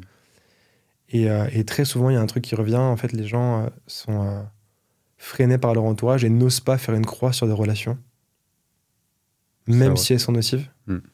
Parce que c'est pas bien, parce qu'on a peur de l'inconnu, parce qu'on a peur de, s'ouvrir à de nouvelles personnes. Mm. Donc c'est pour ça, tu vois, quand je te parle en fait de d'imperméabilité de tes cercles euh, Mm. proches, c'est intéressant aussi de laisser une porte ouverte quelque C'est part. clair, ouais, Sinon, t'évolues pas, clairement. tu vois. Euh, et j'ai vraiment cette conviction. Alors, on a tout le temps la phrase qu'on entend, tu sais, euh, les, les cinq personnes qui t'entourent euh, sont les personnes qui vont déterminer ton quotidien, etc. Et, et ça peut être vachement bullshit, mais en fait, c'est très réel. C'est trop vrai. Je sais pas si c'est 5, si c'est 3, si c'est 10, mais ton entourage. euh, et alors, l'entourage physique et l'entourage euh, euh, virtuel intellectuel. Mm. C'est-à-dire, en fait, consommer des contenus de quelqu'un qui t'inspire, quelqu'un qui t'aide, etc. Ça a quasiment le même impact qu'être avec cette personne au quotidien. Parce que ton cerveau fait pas la différence, en fait, entre le réel et le virtuel. Ah, tu vois, Et ça te donne un, un nouveau, un nouveau champ de référence, une nouvelle vision du monde. je me suis jamais fait cette réflexion. C'est assez ouf. Et donc c'est pour ça que si tu arrives à isoler les bons contenus en ligne, tu peux évoluer très très très vite, personnellement, professionnellement, etc. Mm. Mais qu'à l'inverse, si tu passes ton temps à regarder les merdes qui tournent sur TikTok, etc., parce qu'il y a beaucoup beaucoup de conneries quand même, 99% de merde, Je connais pas bien. ça te brainfuck à l'inverse en fait. Et c'est la tu- majorité. euh, Tu deviens un con par euh, entourage virtuel en fait. Tu Ah vois, ouais, tu ouais. finis par, euh, Non, mais c'est clair. Donc, euh, tu vois, on a la chance d'avoir un accès infini à l'information. Ouais. Euh, on peut apprendre des choses et tout. Tu vois, Naval dit l'information est abondante, mais c'est le désir d'apprendre qui manque. Mm. Et en fait, quand tu veux apprendre, que tu veux découvrir des choses, etc., t'as de quoi faire des choses Oh, incroyables. c'est clair. Et t'as de quoi aller très très vite, en fait. Il n'y a plus d'excuses. là. Aucune. Mm. Aucune.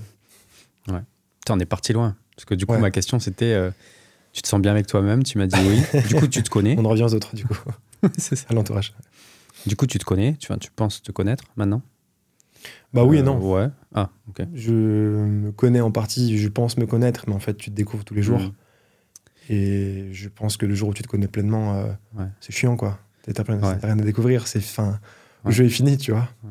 Et quand tu disais euh, que tu as traversé une période où euh, tu voulais savoir c'était quoi le bonheur, etc., ça veut dire quoi ça, ça c'est... Pourquoi tu as eu ce moment de questionnement euh, C'est quoi le bonheur? Parce que tu n'étais pas heureux ou parce que, euh, parce que c'est des questions très compliquées, existentielles, et le bonheur, on sait que c'est pas quelque chose qui se trouve. euh, C'est... Tu vois? Ouais, ouais, c'est une bonne question. Euh, j'ai su, en fait, euh, j'ai cru et su tôt et pensé surtout que le bonheur, c'est avant tout une question de liberté. Euh, Je pensais que tu allais dire argent. Bah, c'est, un des vecteurs, euh, ok. j'en suis convaincu. Alors, quand on le dit, euh, alerte, mot interdit, tu vois, on a parlé d'oseille et tout, on va en parler après. Mais je suis convaincu que le, la liberté, enfin, que le bonheur est une question de liberté. Ça, c'est une certitude. Ok. Donc, j'ai cherché très tôt quels étaient, quels étaient pardon, les leviers pour être libre, Hmm. pour pouvoir, du coup, avoir le, le temps, l'espace mental, l'espace temporel, pour aller chercher Mhm. cette liberté, ce bonheur, tu vois. Ok. Euh, D'où l'entrepreneuriat, monter des boîtes et tout, parce que j'avais capté qu'en fait, tu faisais ce que tu voulais de ton temps, que tu avais du cash potentiellement. Donc, Mm. du coup, ce cash était transformé en, en achat de temps, en achat d'espace temporel, etc. Tu vois. Parce que c'est vrai que ça a commencé très tôt, toi, quand même. Bah, disons que j'ai monté ma première euh, boîte. Petit projet à 18-19 ans. Ouais, donc c'est tôt pour avoir Euh, cette oui, oui, réflexion et de se puis dire. après, euh, à 15-16 ans, je vendais des flyers pour des soirées en boîte pour Mm. commencer à faire un peu de cash, etc. Un truc euh, con. Et, et donc voilà, et en fait, entre tes 15 ans et tes 25 ans, tu fais 10 ans de monter des projets, ne penser qu'à travers les boîtes, à travers le- la liberté, etc. Et après, tu te dis, en fait, est-ce que je suis heureux? Euh, Entre mes 20 et mes 25 ans, euh, j'étais en cours la journée, je bossais sur mes boîtes le soir et le week-end, donc je sortais pas ou quasiment pas. Euh, donc tu as une période pendant, tu sors, pendant laquelle tu sors pendant deux mois, après tu sors plus du tout, tu es enfermé, tu vois plus tes potes et tu te dis, mais en fait, est-ce que je suis pas con? Hmm. Est-ce que j'ai pas fait trop de concessions? Mm. Est-ce que le bonheur, c'est vraiment euh, sacrifier euh, 5, 6, 10 ans de sa vie? Alors là, c'était pas. J'ai pas sacrifié entre 15 ans et 20 ans, tu vois, mais entre 20 et 25 ans, on va dire. Mm. Est-ce que le bonheur, c'est vraiment ça ou pas? Euh, J'avais une longue relation qui, du coup, s'est arrêtée aussi à cause du business et parce qu'on ne fitait pas, parce qu'on n'avait pas la même vision de l'avenir. Donc tu te dis, est-ce que tout ça, ça fait du sens? Ouais.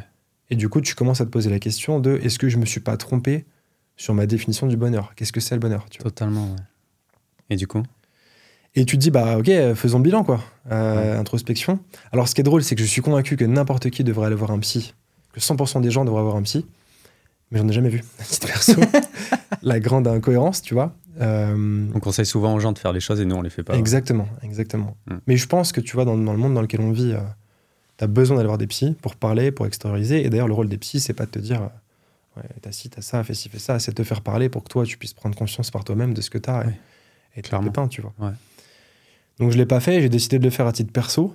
Et, euh, et du coup, j'ai dû parfois euh, plonger dans mes pensées, les trucs les plus profonds, etc., et me mettre la vérité en face. Et en fait, ça fait mal de ouf, ça pique, vraiment. Comment tu fais ça? Ça me paraît compliqué de faire ça C'est très complexe. Faire ça avec soi-même. euh, euh, ouais, c'est super complexe et ça pique, euh, je pense, beaucoup plus que si t'as une personne en face de toi qui peut un peu tempérer le truc. ouais. Tu te dis tes quatre vérités sans filtre, en fait. Et là, en fait, t'as t'as agi comme une merde. Là, t'aurais pas dû faire ça. Là, c'est pas normal.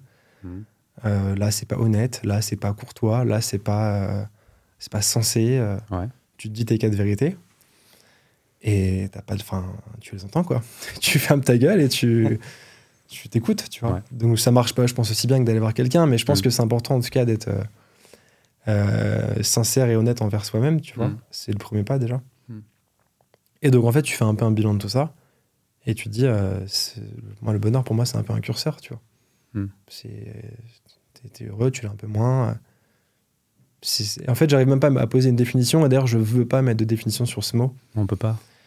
Parce que ouais, déjà, c'est impossible et puis ce serait réducteur. Euh, donc voilà. Euh, Moi, j'ai carrément fait le truc où euh, j'ai arrêté de, de vouloir être heureux. C'est un concept euh, ouais, différent d'Alex Hormozy.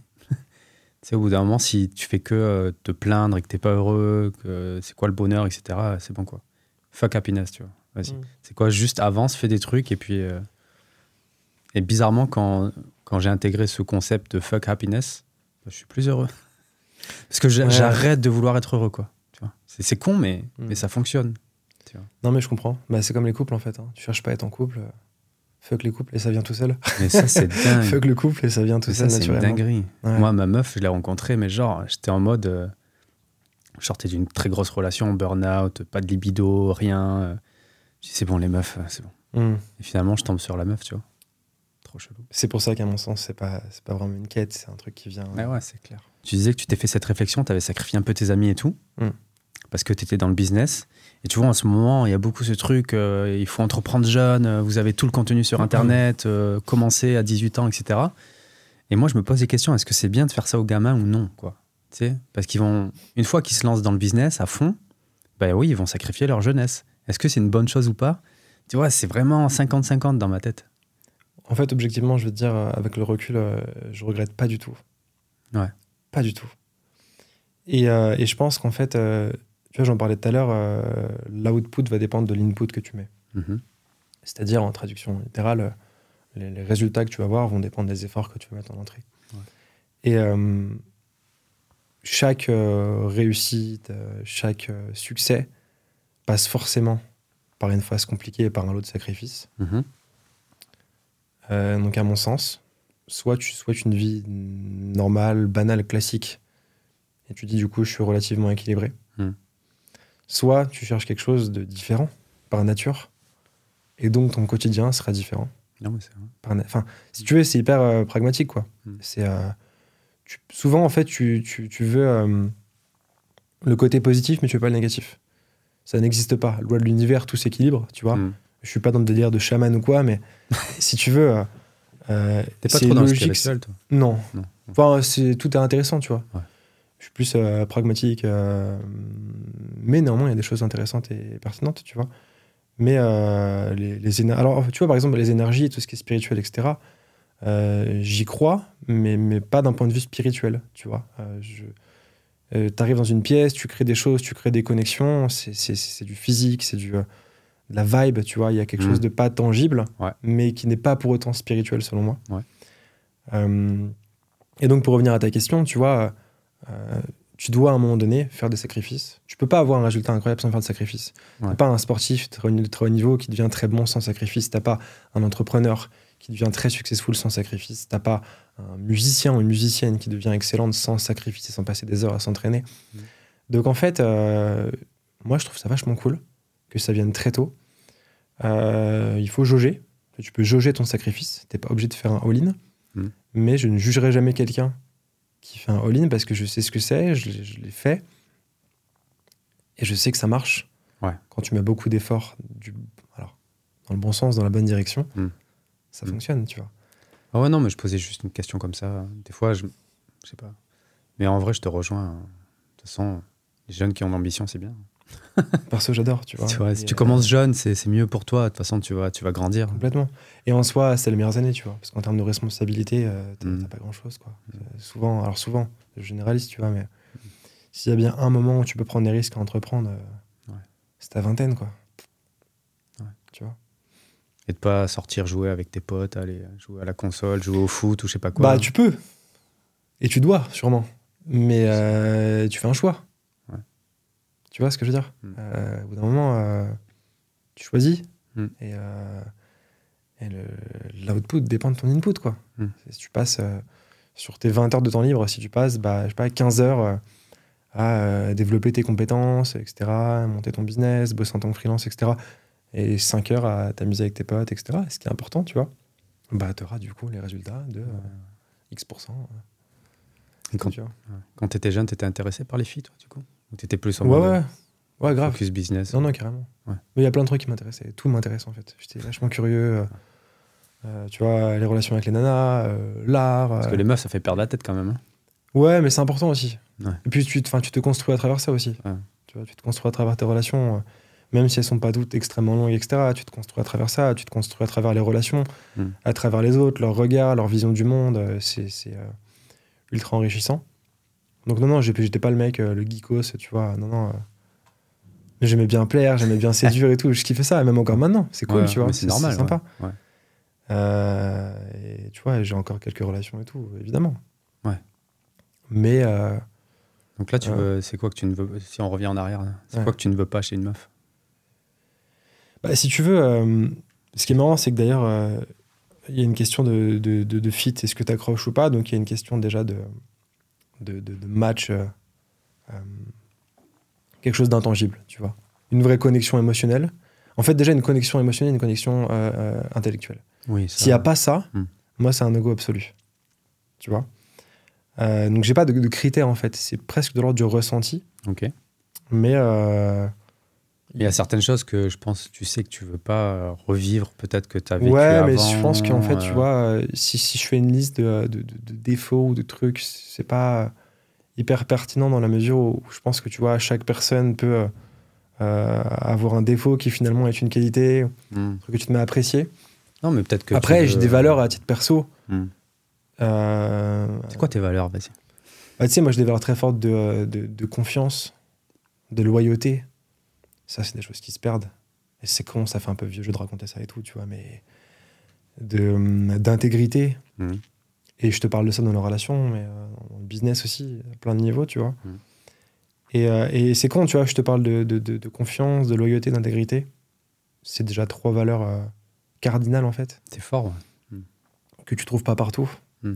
Et puisqu'on parle des relations, c'est très compliqué, tu vois. Ouais. De trouver ça dans une relation, c'est très, très, très complexe. Je sais pas si c'est contextuel, euh, mais on, on vit comme dans un monde euh, qui est pas conçu pour que ces valeurs puissent se développer et Mm. de manière saine. Tu vois, euh, même par rapport aux relations, on vit dans un monde d'ultra abondance de tout.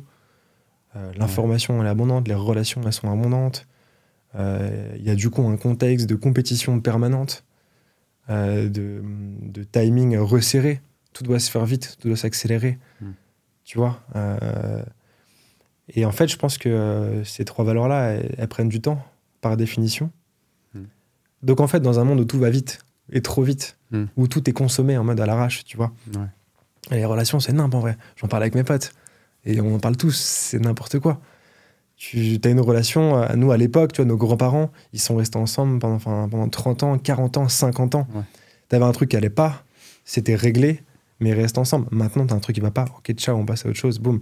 Je m'en fous, j'ai euh, euh, Bumble, Tinder, toutes ces conneries, je passe à autre chose, je swipe, ok, good, ça me va, ça me va pas. En fait, t'as un côté vachement. euh, Tu fais encore ça? euh, de temps en temps, les apps, ouais, ça me fait marrer, tu vois, mais bon, j'y tire pas trop de. Je préfère les vraies rencontres, tu vois, en Ouais. soirée, croiser quelqu'un et tout. Généralement, ouais, généralement les apps, je trouve ça claqué. J'ai été dessus comme tout le monde, tu vois. Oui, mais je pense qu'on a, a tous été a- dessus, mais C'est pas une critique. mais- tu vois, le, le- le monde est, est- est conçu pour que tout soit Mm. rapide, superficiel, Ouais. euh, pas de profondeur, sans surface. et ça, c'est un truc qui me, Ouais. qui me tend à titre perso. C'est un manque Ah ouais. de profondeur chez quelqu'un, me- Même les conversations, ouais, quand tu regardes bien, tu vois, très souvent. Euh, ouf. euh, salut, ça va, cool et toi? Ouais, top, merci, ciao. Mais en fait, autant ne pas parler. Et les gens te disent ça va, mais ils s'en battent les couilles en fait. Ouais, c'est exactement ça, tu vois. En fait, ils s'en battent les couilles que tu ailles bien. complètement. Et, euh, et quand on parle, il y a un côté très. tu sais, quand on en parle, il y a un côté un peu vieux jeu. C'était mieux avant, les relations étaient mieux et tout. Mais en vrai, putain, ouais, c'était plus stylé. tu Ouais, vois. mais en- ouais. Après, tu as le truc où c'est à nous aussi de montrer la voie, tu vois, de se dire euh, une, relation, ça se construit. euh, Bien c'est sûr. C'est beaucoup de communication, tu Bien vois. sûr. Faut pas rentrer, euh, rentrer aussi dans le jeu euh, Bien sûr. de Mais ce c'est a complexe. accéléré. Ouais, c'est complexe. Parce que même toi, tu sais qu'en fait, si ça va pas, c'est pas grave. Il y a autre chose ailleurs, tu vois. Donc toi, tu aimerais bien avoir avec toi une personne qui, pas tant qui est dans l'entrepreneuriat, mais ou en tout cas qui, qui sera toujours derrière toi à comprendre tes projets, à te, à te soutenir. Ouais, ouais. C'est important. Qui, puis qui fait des choses, qui, qui, qui se bouge, qui avance, qui, euh, tu vois, euh, Hmm. euh, qui a beaucoup d'ambition. Ouais, c'est important qu'elle ait Euh, beaucoup d'ambition. Ouais, sympa. Alors, pas, pas trop, enfin. Genre, si elle travaille, genre normal, euh, ça te dérangerait Non, non, non, mais au contraire, au contraire. Moi, j'adore.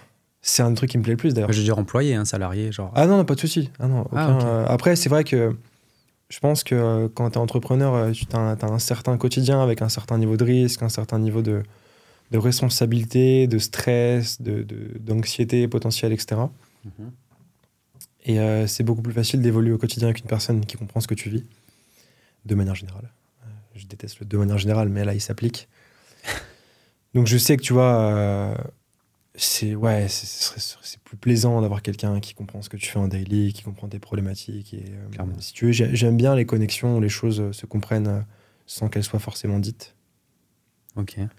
Euh, C'est compliqué quand même, ça. C'est compliqué, Si tu communiques pas sur. euh, évidemment. Ouais. Mais si tu vis et que tu es capable de ressentir ce que la personne ressent, Mm. ce qui demande du coup une grande empathie et une grande connexion plutôt émotionnelle, comme je t'en parlais tout à l'heure, Ouais. là ça match, tu vois. Et je pense pas que ce soit un truc utopique et tout. Il y a plein de relations où c'est le cas. de ouf. Mais euh, tu, tu dois avoir une, une connexion et euh, tu dois comprendre ce que vit l'autre. Mm. Et le meilleur moyen de le comprendre, c'est de le vivre, quoi. Ouais. Tu vois, euh, Mm. de, de savoir ce qui se passe. C'est quand même beaucoup plus simple, quoi. Du coup, euh, c'est cool, tu as fait une parfaite transition. Tu as parlé un peu de stress, etc. De la- dans la vie d'un entrepreneur. Tu vis ça comment, toi? Ça va, tu es chill, euh, genre, tu as toujours, tou- toujours bien géré tes émotions dans l'entrepreneuriat? Ou des fois, tu as eu besoin de, de- de moments de déconnexion de ouf, tu te dis, mais là, ça va trop loin, j'en peux plus, etc. Comment tu as, comment as géré tout ça, toi? J'ai euh, très mal géré ça.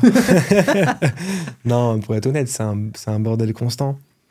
Euh, je pense que le, stress et l'anxiété, euh, je veux dire quand tu es entrepreneur, parce que c'est ce que je connais, Mm.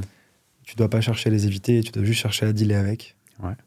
Euh, je connais personne, aucun entrepreneur, aucune entrepreneuse, qui soit pas stressé. C'est énervé, hein, quand même, je trouve. c'est le, le- le lot commun euh, des gens qui font, comme dirait Tapi. c'est quand tu fais des choses, tu es, stressé, alors à différentes échelles, à différents niveaux, etc. Euh, mais euh, souvent, on n'en parle pas d'ailleurs. On, Personne. on- on déifie euh, l'entrepreneuriat, le fait de monter des boîtes, Mm. la, la voie royale- royale, etc. Et je suis convaincu d'ailleurs que c'est une super voie et que c'est un moyen de t'épanouir qui est incroyable De ouf. mais on minimise les effets du stress, de l'anxiété chronique, constant. Et alors souvent, ce qui est drôle, c'est qu'on pense qu'en fait, après avoir atteint un certain seuil, de, seuil financier, une certaine rentabilité, un certain cash sur ton compte, le stress va disparaître. En fait, pas du tout. T'as eu ça, toi? Ouais, T'as- t'as- j'ai eu ça. T'avais Ouais. un truc en tête tu t'es- où tu te dis, euh, je veux atteindre telle somme, et quand tu l'as atteint, ben, t'es t'es quand même encore stressé. ouais, ouais. Bah oui, tu, au début, tu te dis, je veux, je veux faire euh, un million de chiffre d'affaires. euh, Quand je l'aurai atteint, c'est bon, je serai tranquille. Bah, tu l'atteins, après, t'en veux 10. Mhm. euh, où tu as d'autres responsabilités qui sont créées par la nature au fur et à mesure du développement de ton business. Donc voilà, après tu te dis, je veux, je sais pas, genre 100 000 euros sur mon compte. Quand je les aurai, je serai tranquille. Bon, bah tu les as, tu te dis, mais en fait, non, euh, ça change rien, quoi. L'argent résout les problèmes d'argent. Et le ouf, pire hein. qui puisse arriver d'ailleurs pour un entrepreneur, c'est de penser que son stress, son anxiété, parfois son absence de bonheur, de bonheur pardon, vont être réglés euh, grâce au cash. Et de se rendre compte qu'en fait, une fois que tu as le cash sur ton compte, ça ne règle pas ces sujets-là parce que ça veut dire que c'est pas un problème d'argent, que c'est un problème plus profond. C'est une horreur. ça, c'est hein. le pire truc. C'est le truc qui pique le plus. Bah, je l'ai eu plus ou moins, Ouais, oui. plus ou moins. euh, comme je t'ai dit, j'avais déjà bossé sur la partie euh, bonheur, anxiété, Ouais, etc., ouais, réflexion. Donc, je- voilà, mais donc je pense que le, le stress, c'est un truc. euh, le stress et l'anxiété, c'est quelque chose de constant qu'il Mm. faut pas refouler d'ailleurs. Tu peux accepter d'être anxieux, tu peux accepter d'être stressé, de pas être bien, il faut juste en comprendre les sources. Mm. La première étape pour améliorer quelque chose, c'est déjà de l'accepter et de dealer avec, tu vois. Totalement, ouais. Donc voilà, et, euh, et j'aime beaucoup cette phrase euh, qui peut faire peur, mais c'est la réalité. Je sais plus de qui, et je sais pas comment elle était exprimée, mais en gros, on te dit euh, que euh, si t'as jamais, tu t'es jamais retrouvé euh, au milieu de la nuit, assis par terre, les mains dans la tête, en train de pleurer, c'est que t'avais jamais vraiment été entrepreneur. Est-ce que t'as jamais vraiment vécu le truc euh, Mm.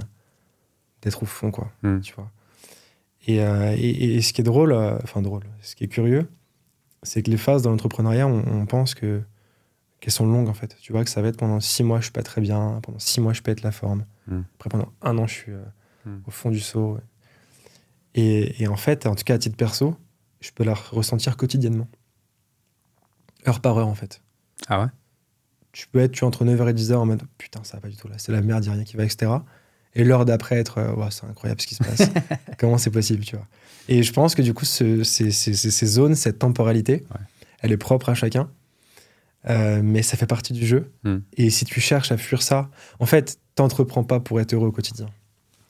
Ouais. T'entreprends pour être heureux et te sentir, euh, euh, sentir du, du fulfillment, enfin, Être vivant, être. te sentir vivant ouais. et complet à long Ouais. terme. Mm. Si tu joues la carte du court terme, ça marche pas, quoi. Fais, fais autre chose, tu vois. Je pense que certaines personnes qui se rendent pas compte à quel point ça peut être compliqué, à quel point ça peut être stressant.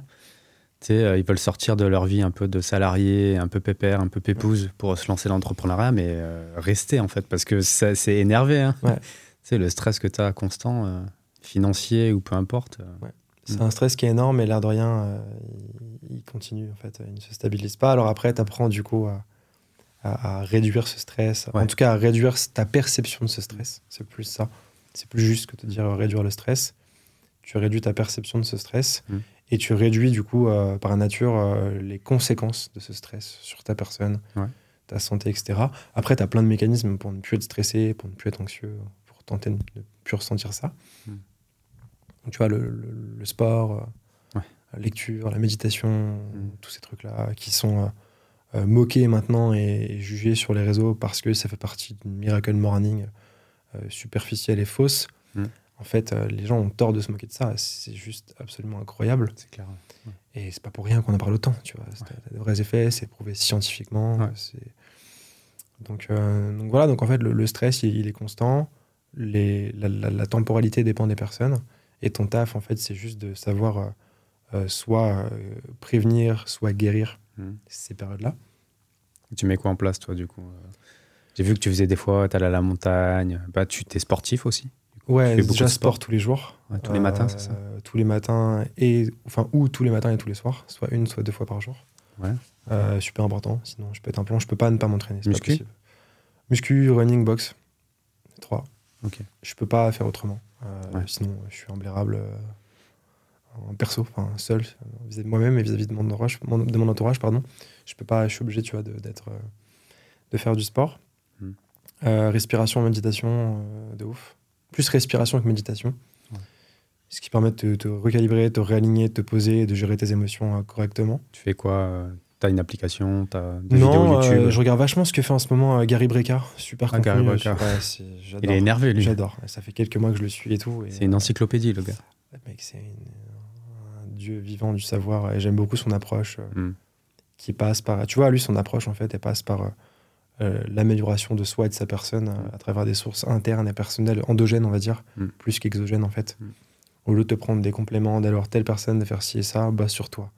Ta respiration, tes cycles de sommeil, ton alimentation, ta personne. Ça, mais aussi euh, certaines, euh, la supplémentation quand même. C'est Quand Et ça- parfois- certaines carences. euh, Parfois, mais si besoin.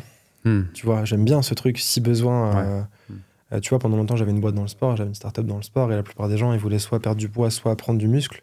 Ouais. Euh, et ils voulaient des compléments tout de suite. Il n'y avait pas de qu'est-ce que je fais pour m'entraîner, pour mieux manger, c'est qu'est-ce que je prends comme complément? Mais en fait, Ah. non, t'as pas compris. Et, et c'est con parce que ce mécanisme-là, c'est un truc qui te suit toute ta vie. C'est en fait Mm. euh, euh, comment tu es capable de euh, faire une analyse de ta personne, de ce que tu fais, Mm. pour déjà pallier aux zones qui vont pas, Mm. qui, qui marchent pas. Et ensuite, après, potentiellement, aller chercher ailleurs des choses qui vont venir complémenter, supplémenter ça. Donc voilà, donc sport, respiration, euh, et après des, des phases, des phases de break. Alors en fait, quand tu es super exposé sur les réseaux, c'est bien, c'est bien d'avoir des périodes en fait où euh, tu coupes complètement. Ouais. Et je me barre en haute montagne, en fait, moi, France ou... en France, ouais. tu, tu, Dans un petit spot euh, en Haute-Savoie. tu restes combien de temps en France dans l'année? Je suis souvent là en ce moment. euh, Je voyage beaucoup euh, quand même. Six mois, vois, six c'est mois, plus par, ou- non, non, ouais, je suis là. Je suis là les deux tiers du temps. Ok. Trois quarts du temps. Ok. Donc c'est quand même important pour toi, la France, quand même. Enfin, ton ouais, bien noyau, sûr, ton... bien sûr. C'est Bah, ton tu pays, sais, en fait, euh, tout ce que je fais, euh, j'ai une ambition démesurée niveau business, mais en fait, tout ce que je fais, c'est essentiellement pour mes proches et ma famille, éventuellement, enfin, essentiellement. Euh, et avant tout, pour passer du temps avec eux, vivre différentes expériences, etc. Mhm. Donc, en fait, ça n'aurait pas de sens, quand, quand les business commencent à péter, de me barrer à l'étranger et de passer mon temps loin de ce cercle-là, tu vois. Parce qu'il y en a plein qui font ça, j'ai l'impression. Mais après, ils Ah. reviennent toujours. Bah, j'y ai même pensé à titre perso, pour être honnête, j'y ai pensé, Oui, euh, même pour des raisons fiscales, etc. Mais en fait, tu vas partir. Alors, tu vas certes euh, moins te faire tondre qu'en France, donc tu vas payer moins d'impôts. Mm. Tu auras du cash à disposition que tu vas dépenser avec qui? Bah non, en fait, euh, euh, ta famille, tes proches, tes potes proches, ils sont pas là, quoi. Mm. Ils sont en France. Ouais. Donc, tu vas rentrer. Tu vas partir, je sais pas où, euh, à Lisbonne. tu vas te faire une. Alors, une demi-heure de Lisbonne, tu vas te faire une villa en bord de mer, magnifique, piscine et tout. Ouais. Il y a qui dedans? Tes potes entrepreneurs que tu viens de rencontrer? Enfin, tu vois, non. C'est tes, tes vrais amis euh, qui sont pas très loin de toi, ta famille, tes proches, etc. Ils vont venir. euh, Mm. euh, tu leur envoies un billet d'avion une fois par mois, une fois tous les deux mois, grand max. Ouais, ouais. Donc, en fait, tu te casses le cul pendant 10, 15, 20 ans à monter une boîte et à monter des business pour faire beaucoup de cash. Et une fois que tu as ce cash-là, tu peux pas le dépenser avec les personnes que tu aimes parce qu'elles sont pas là. Ouais. Donc, moi, je suis plus en mode, je reste là maintenant de plus en plus souvent. Par contre, je bouge pour le business et pour faire des rencontres et pour le plaisir, normal, tu vois. Mais sinon, euh, non, non, sinon je reste quand même pas mal en France. euh. Donc à la montagne, euh, la nature, ça te fait du bien, etc. euh. Ouais, j'ai- il y, a- il y euh, a deux trucs. Le côté euh, complètement euh, coupé du monde, montagne, euh, randonnée, euh, truc, tu vois, tu vas marcher pendant 8 heures. Ouais. J'adore. Solo Solo avec mon frère. Ok. Euh, Sportif aussi, ton frère Ouais, très sportif. On est tous sportifs dans la famille. Ah ouais Tes Ouais. parents aussi Très sportifs tous. ouais. ah, Ils font quoi tes parents Running. Running. Ah, Ouais, ça court, euh, tu vois. ok. ça court, ça marche, enfin, tu vois. Donc voilà, donc soit montagne euh, complètement coupée du monde, soit euh, très très tough, euh, Ah parfois ouais un peu chauve, genre tu sais, Saint-Trope, machin, D'accord. Ibiza et tout, ouais. C'est. Bien de réussir à faire les deux. Ouais, ouais. je pense que c'est mon, c'est mon, mon- mon défaut et c'est un truc que j'avoue. Mais j'aime bien la, la fête, comme tu vois, j'aime bien. Bah non, pourquoi ce serait un défaut? Non, mais j'aime bien les trucs un peu, tu vois, tu pars en couille, tu fais Un peu quoi. euh, bling bling, tout ça. Alors pas bling bling pour le bling bling, mais tu vois, faire un peu n'importe quoi, son à fond, ça danse sur les tables, Ah ouais. des, tu, tu te prends des bonnes bouteilles et tout, ça me fait délirer, tu vois. Moi, je trouve que c'est bien. Enfin, si t'arrives à faire les deux, Ouais, ouais. au moins t'as un vrai équilibre, tu vois. Tu, je pense que c'est Ouais, très dur d'être à fond 100% dans un truc où, tu vois. Des fois, t'as besoin de calme, de nature, etc. Et des Ouais. fois, t'as besoin de la vie un peu électrique. Et étonnamment, tu vois, je prends euh, autant de plaisir, vraiment autant de plaisir, Mhm. À bosser à fond, heads down chez moi, euh, solo ou avec mon frère, Mhm. qu'à être seul à la montagne et faire des randonnées, Mhm. qu'à faire la teuf euh, en mode plus euh, euh, soirée, Ouais, ouais. resto festif et tout. Tu vois, j'ai autant de plaisir. Ouais. Alors j'ai quand même plus de plaisir sur le boulot, quand même, j'avoue, même si ça peut paraître bizarre. Oh, bah, les entrepreneurs, généralement, ils sont tellement un- passionnés par le C'est un business. tel kiff. C'est un tel kiff. J'avoue que j'ai quand même plus de kiff là-dessus, mais c'est quand même sympa. Et puis après, je suis très aussi, tu vois, j'aime bien les très bons restos, les très bons vins. J'ai mon meilleur ami d'enfance qui est euh, un très bon sommelier. Ah ouais? Donc tu vois, il m'a mis très tôt du coup dans le vin. Ah, je kiffe les grands vins tu t'y connais un petit peu? Ouais, ouais, bien sûr, bien sûr. Rouge, vin Ouais, blanc, Tu, finis par, euh, tu finis par, tu vois, quand t'as un, quoi ton, un ami proche. euh, ton- tes préférences en termes de vin? Je suis très, euh, très sur les Bordeaux. Moi. Bordeaux? Ouais, grand, grand fan de rouge, grand fan de bon Bordeaux. Ok. Et puis mon grand-père avait aussi une très belle cave. C'est quoi les types de. À Bordeaux, c'est quoi le cépage? Je me souviens. Bah, tu sais qu'il y a tout, mais en fait, moi, j'ai une, une, une, une bouteille en particulier qui m'a marqué, Ouais. qui est la première bouteille que j'ai goûtée. Ok. J'ai eu une chance inouïe de pouvoir la goûter. Mhm. Euh, et qui est euh, une bouteille que j'ai regoûtée quelques années plus tard, qui est exceptionnelle. Ouais. C'est un château Aubryon euh, 89, Mhm. qui est une année d'anthologie. Et il se trouve que j'ai goûté, grâce à mon grand-père, euh, cette bouteille pour la première fois. Ouais. Et c'est le vin le plus exceptionnel que j'ai pu boire. Jamais. Et, et là, en ce moment, j'ai un délire sur les vins étrangers, par contre. Tu vois, je connais pas du tout les vins étrangers. Ils, sont... Ils peuvent être Et énervés. je goûte du coup des vins. Alors, je connais un peu les vins italiens et tout, tu vois, mais je goûte Ouais. des vins espagnols, chiliens, Ouais. Chili, argentins, tu Argentin, vois. ça tue. Et en vrai, euh, c'est vraiment c'est très cool, quoi. Mais c'est fort quand vois. même, généralement. Bah, L'Argentin. écoute, je t'avoue que j'ai- du coup, j'ai très peu de connaissances sur ces vins-là. Ouais. Mais euh, c'est ma passion du moment. Tu vois, il y a deux jours, là, je me suis fait un super resto à, à Bourse. Et j'ai pris un vin, euh, un vin blanc argentin euh, extrêmement sucré. euh, je suis pas fan forcément des vins sucrés. Ouais. des, des notes un peu d'amertume, des notes d'orange, etc. Ouais, enfin, ouais, des, des- des- disons des, saveurs et des goûts que t'as pas l'habitude de Mm. retrouver Mm. dans des vins français. Et euh, non, c'est intéressant. Mm. Donc ouais, tu vois, il y a plein de choses. euh, C'est intéressant, je trouve, le monde du vin. C'est passionnant, c'est tellement complexe. C'est de la bière aussi, j'aime bien. euh, bière, je m'y connais pas du tout et en plus, j'aime pas ça du tout. Ouais. Mais ça, c'est comme tout. Enfin, comme tout. Après, c'est vrai, il y a des préférences. Mm. Il y a plein de gens qui disent J'aime pas le vin, j'aime pas la bière. Ouais, mais t'as pas goûté la bonne chose, en fait. Ouais, c'est ça, c'est exactement ça. Une fois que tu goûtes, Donc, tu te dis euh, Ah ouais, quand même. Donc tu vois, il y a plein de plaisirs quand même, plein de trucs. euh, et donc du coup, forcément, avec un, un de mes meilleurs amis d'enfance euh, que j'ai connu quand j'avais 5 ans, Mm. qui est sommelier, on finit par du coup goûter des choses. C'est trop bien, ça. Et euh, ouais, du coup, on parlait nature un petit peu. Du coup, t'as as quitté Paris? Enfin, tu vivais dans Paris Toi, t'as- t'es resté dans Paris pendant pas mal de temps. T'as vrillé un moment, tu t'es dit Ça m'a saoulé, c'est trop. euh. Ouais. ouais. Et là, tu reviens plus trop, quoi. Non, non, en vrai, euh, je pense que. euh, Vu qu'on a mis une heure et demie pour venir ce matin. Ouais, non, non, j'ai. Alors, c'est une horreur, j'en peux euh, plus, moi. je suis très mitigé par rapport à Paris. Je trouve que c'est une ville absolument fantastique. Ouais. Euh, donc Paris rend ambitieux, mais Paris rend con. Je m'explique. Paris rend ambitieux dans la mesure où tout est possible, où tout est accessible, où euh, c'est une ville qui a un patrimoine culturel incroyable, un patrimoine entrepreneurial incroyable, tout est accessible. euh, Les restos, les musées, les boîtes, les, tout, tout- enfin, tu fais tout ce que tu veux, tu vois. Et quand je parle des boîtes, je parle des entreprises, pas des boîtes de nuit, mais aussi des boîtes de nuit. Donc Paris, c'est génial. Ça Ouais. bouge tout le temps, etc. C'est une ville somptueuse. Mais il y a un climat qui, moi, maintenant, me, me, me débecte. Je peux plus. Euh, tu vois, là, maintenant, je vis, du coup, euh, je révèle où je vis, mais je, pas très loin de Paris, on va dire une heure et demie de Paris, Mhm. euh, qui est un peu ma base arrière. Et quand je viens, du coup, sur Paris, je suis systématiquement. Alors, je viens soit pour des podcasts, comme c'est le cas, soit pour des restos, parce qu'il faut avouer que, du coup, tous les étoilés sont sur Paris. Enfin, en région parisienne, il y a beaucoup d'étoilés qui sont sur Paris. Il y a plein de trucs à faire. Euh, hein, des bons restos sympas et puis quelques petits bars, voilà, euh, où je viens voir des copains, du coup. Mais sinon, grosso modo, c'est ça. Hmm. Chaque fois que je viens, c'est le même, la même dose de stress, la même dose de tension. Tout le monde est speed. Il y a du jeu de statut de partout. C'est, euh, je fais ci, je fais ça, machin. Et Dans il y a beaucoup de l'entrepreneuriat, prétention. Il y a, pff, ouais, Ouais. moi, il y a un côté qui maintenant me, me, me plaît plus du tout. Euh, donc, je pense qu'en fait, c'est super quand tu veux te lancer parce que tu as tout à proximité. Mhm. Euh, ça peut être super aussi si t'aimes cette vie où tout est speed, etc. Moi, c'est une ville qui, qui- que je trouve super anxiogène maintenant. Euh, et euh, et qui est pour moi le, le meilleur et le pire Ouais. du monde, tu vois. Quand tu dis. du monde, quand je dis pas du monde entier, hein, ouais. d'un monde en fait où tu peux avoir les meilleures choses d'un côté et le pire de l'autre. Mm. Et tu vois, quand on parle de stress, d'anxiété, de...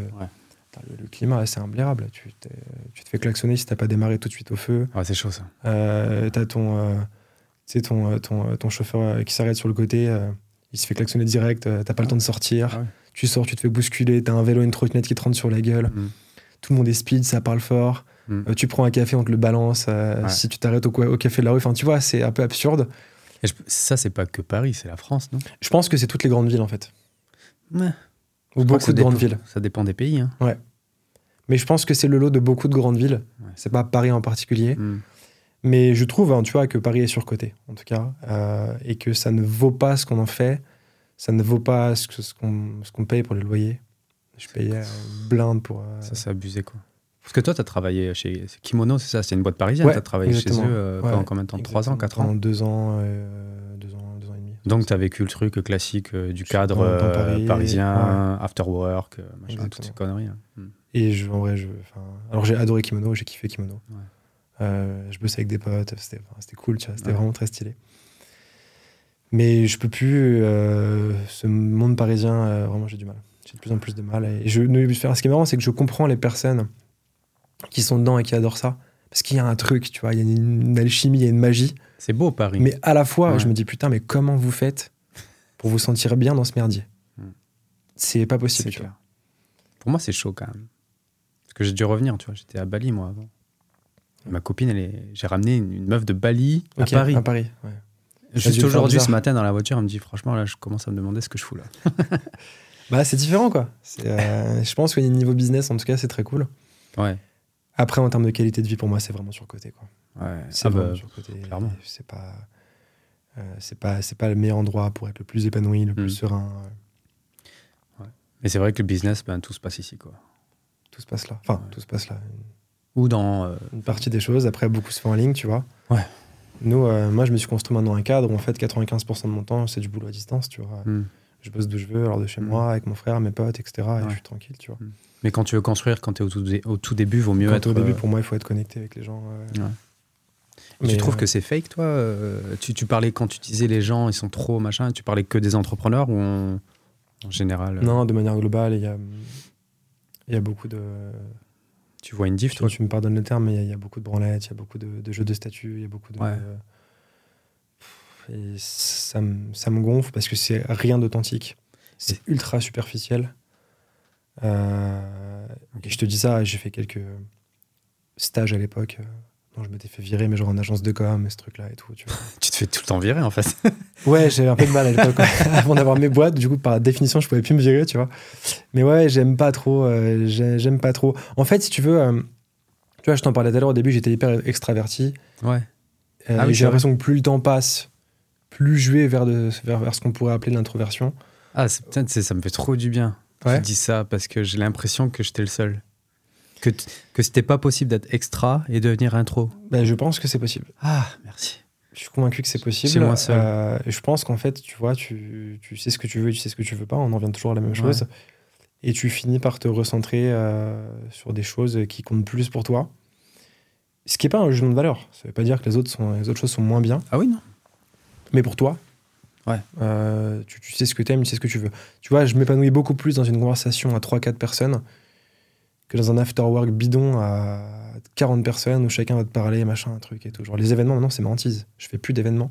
Je peux plus. C'est carrément introversion, ça. Putain, un truc, t'arrives, salut, tu sors la pince et tout. Ouais, tu fais quoi et tout? Tiens, prends ma carte de visite, ciao, et tu t'enchaînes et tout. C'est de la merde.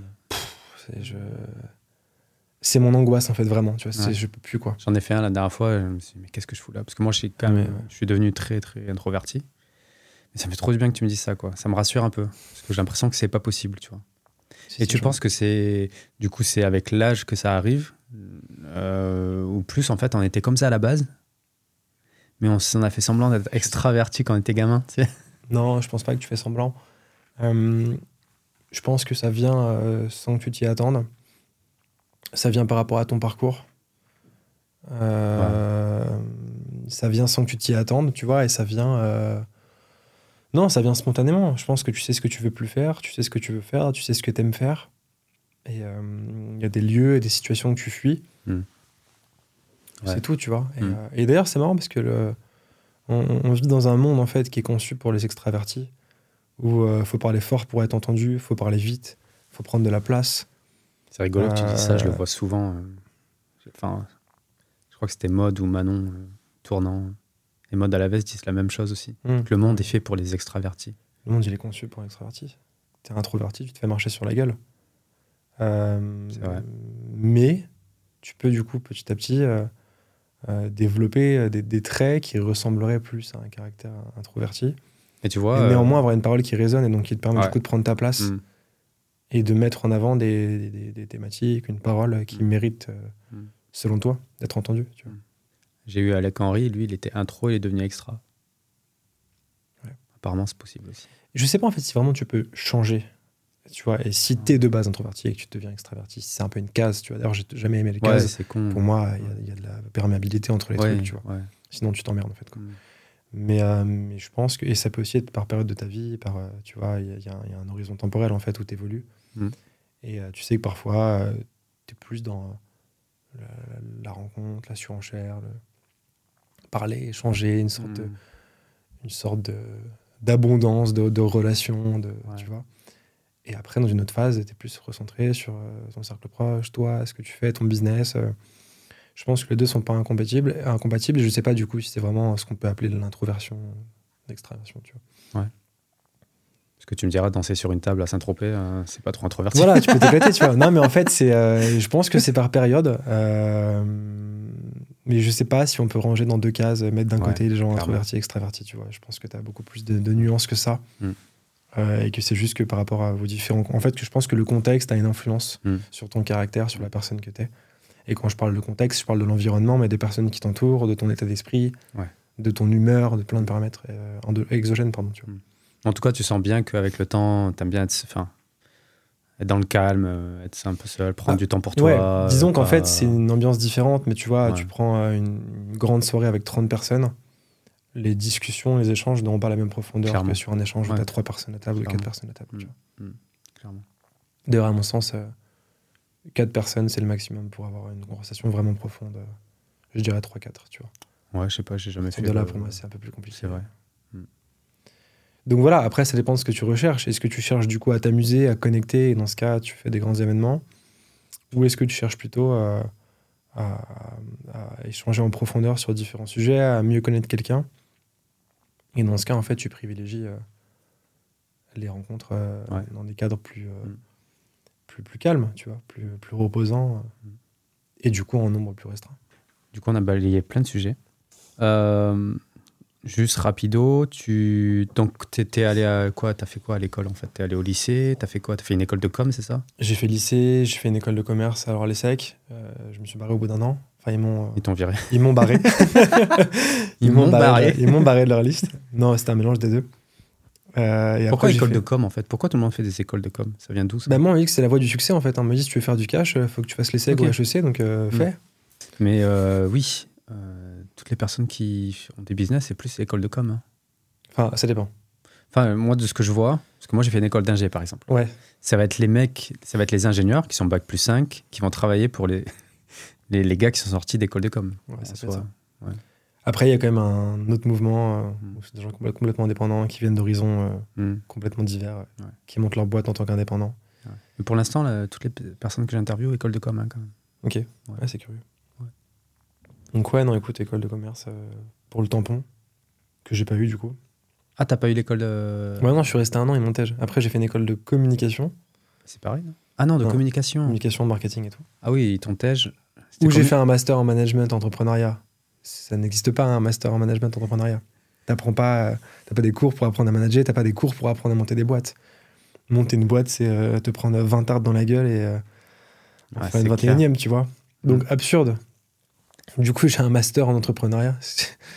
Le lunaire, ça m'a jamais servi. Euh, et j'avais un deal dans cette école en fait où euh, j'allais à la moitié des cours et l'autre moitié du temps, je montais ma boîte. Ah. Et le jour où ça commence à marcher, je parlais de l'école du coup, euh, Ok. un peu dans les médias, etc. Donc c'était Mm. le deal que j'avais réussi à négocier.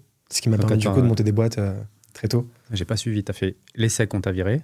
Ouais, un an. Après une et école après, de cinq ans du communication. coup en communication marketing où mon diplôme du coup c'était un truc de management, entrepreneuriat. ah, d'accord. C'est dans cette école-là que t'as Ouais. eu un master. c'est absurde. C'est Master en complètement absurde. Et après, direct, t'avais déjà tes boîtes. Ou- Ah, ben non, t'as travaillé pour Kimono. Et après, du coup, j'avais déjà mes boîtes, euh, notamment boîtes dans le sport, que j'ai développées après en partant. C'est Capital pendant- Training, c'est ça Exactement. Ouais. exactement. Euh, et que j'ai relativement mal revendu après. Après, j'étais chez Kimono pendant deux ans. Ouais. Où là, pour le coup, j'ai fait des grosses, des grosses performances en, en sales. Euh, Ouais. T'étais sales chez Kimono Ouais, euh, j'étais sales pendant un an. Je fais 2 millions de chiffre d'affaires. Après, je passe du coup manager de l'équipe sales.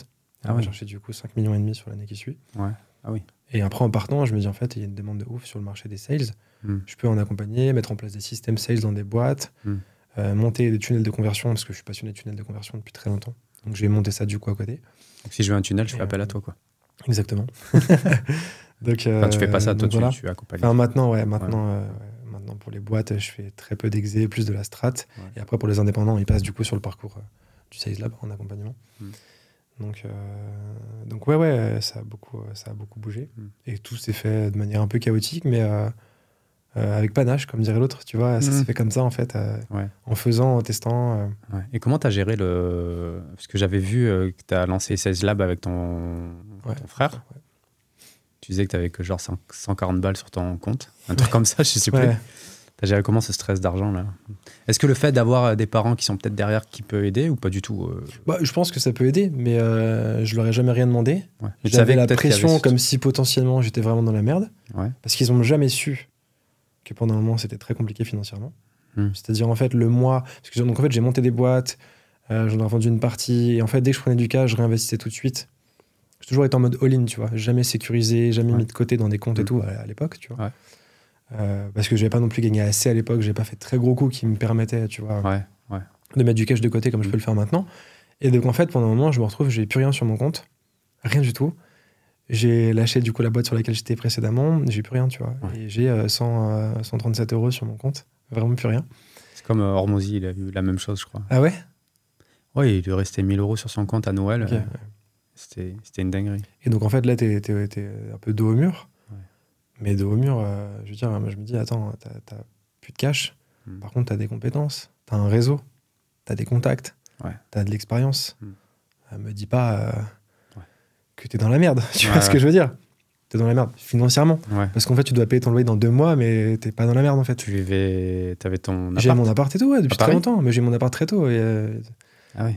18-19 ans, direct, euh, j'ai pris mon appart tout de suite pour être indépendant, Ouais. monter mes boîtes, aller en cours en même temps, faire mes trucs, tu vois. Mm. Donc voilà.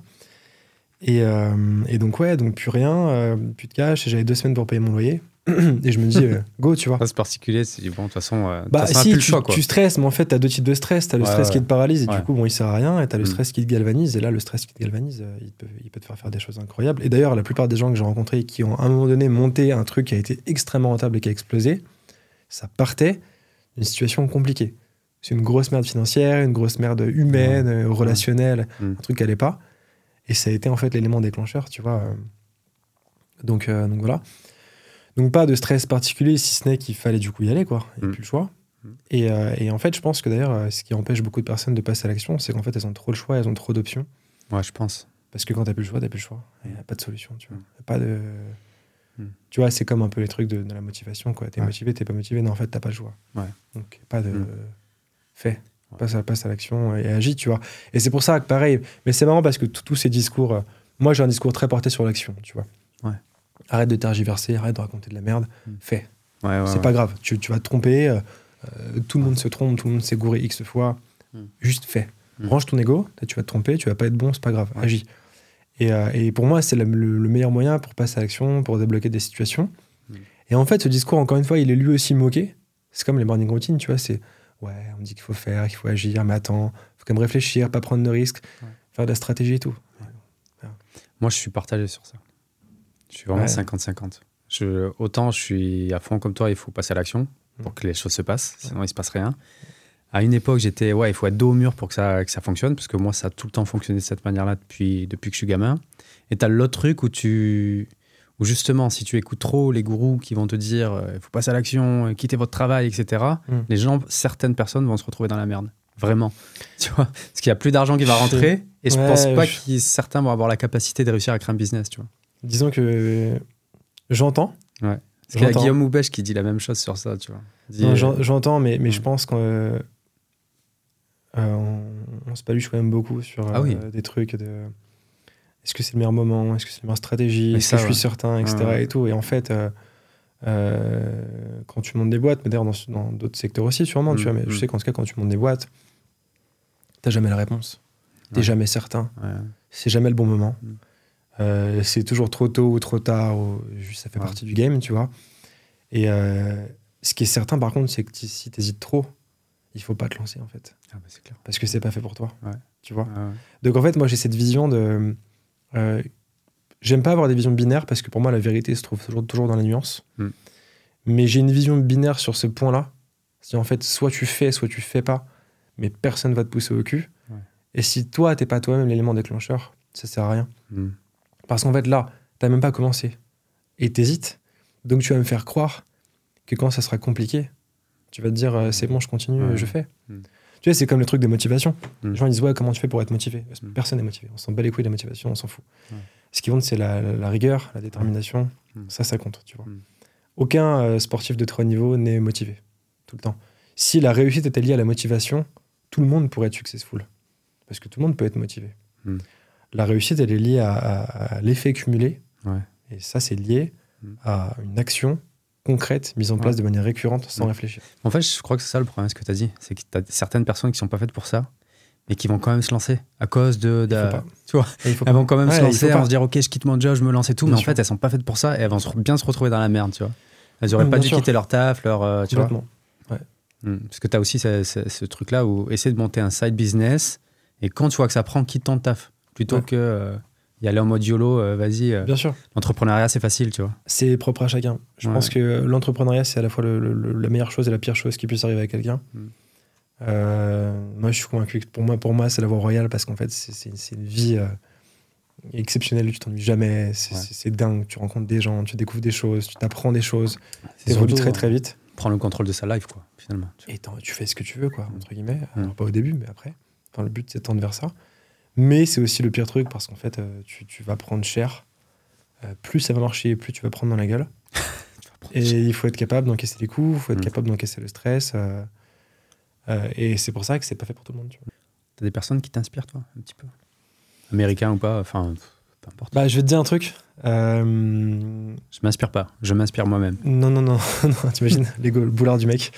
Non, non, euh, les personnes qui m'inspirent le plus sont pas du tout des personnes euh, entrepreneurs, successful, etc. Mm. C'est des personnes que je rencontre au quotidien. Ok. Euh, qui sont pas du tout mises sur un piédestal, mais des personnes qui ont un parcours de vie, une histoire de vie, euh, des choses qui font que. Si tu veux, en fait, j'ai pas euh, cinq personnes qui m'inspirent, j'ai euh, 2000 personnes qui m'ont inspiré. Mm.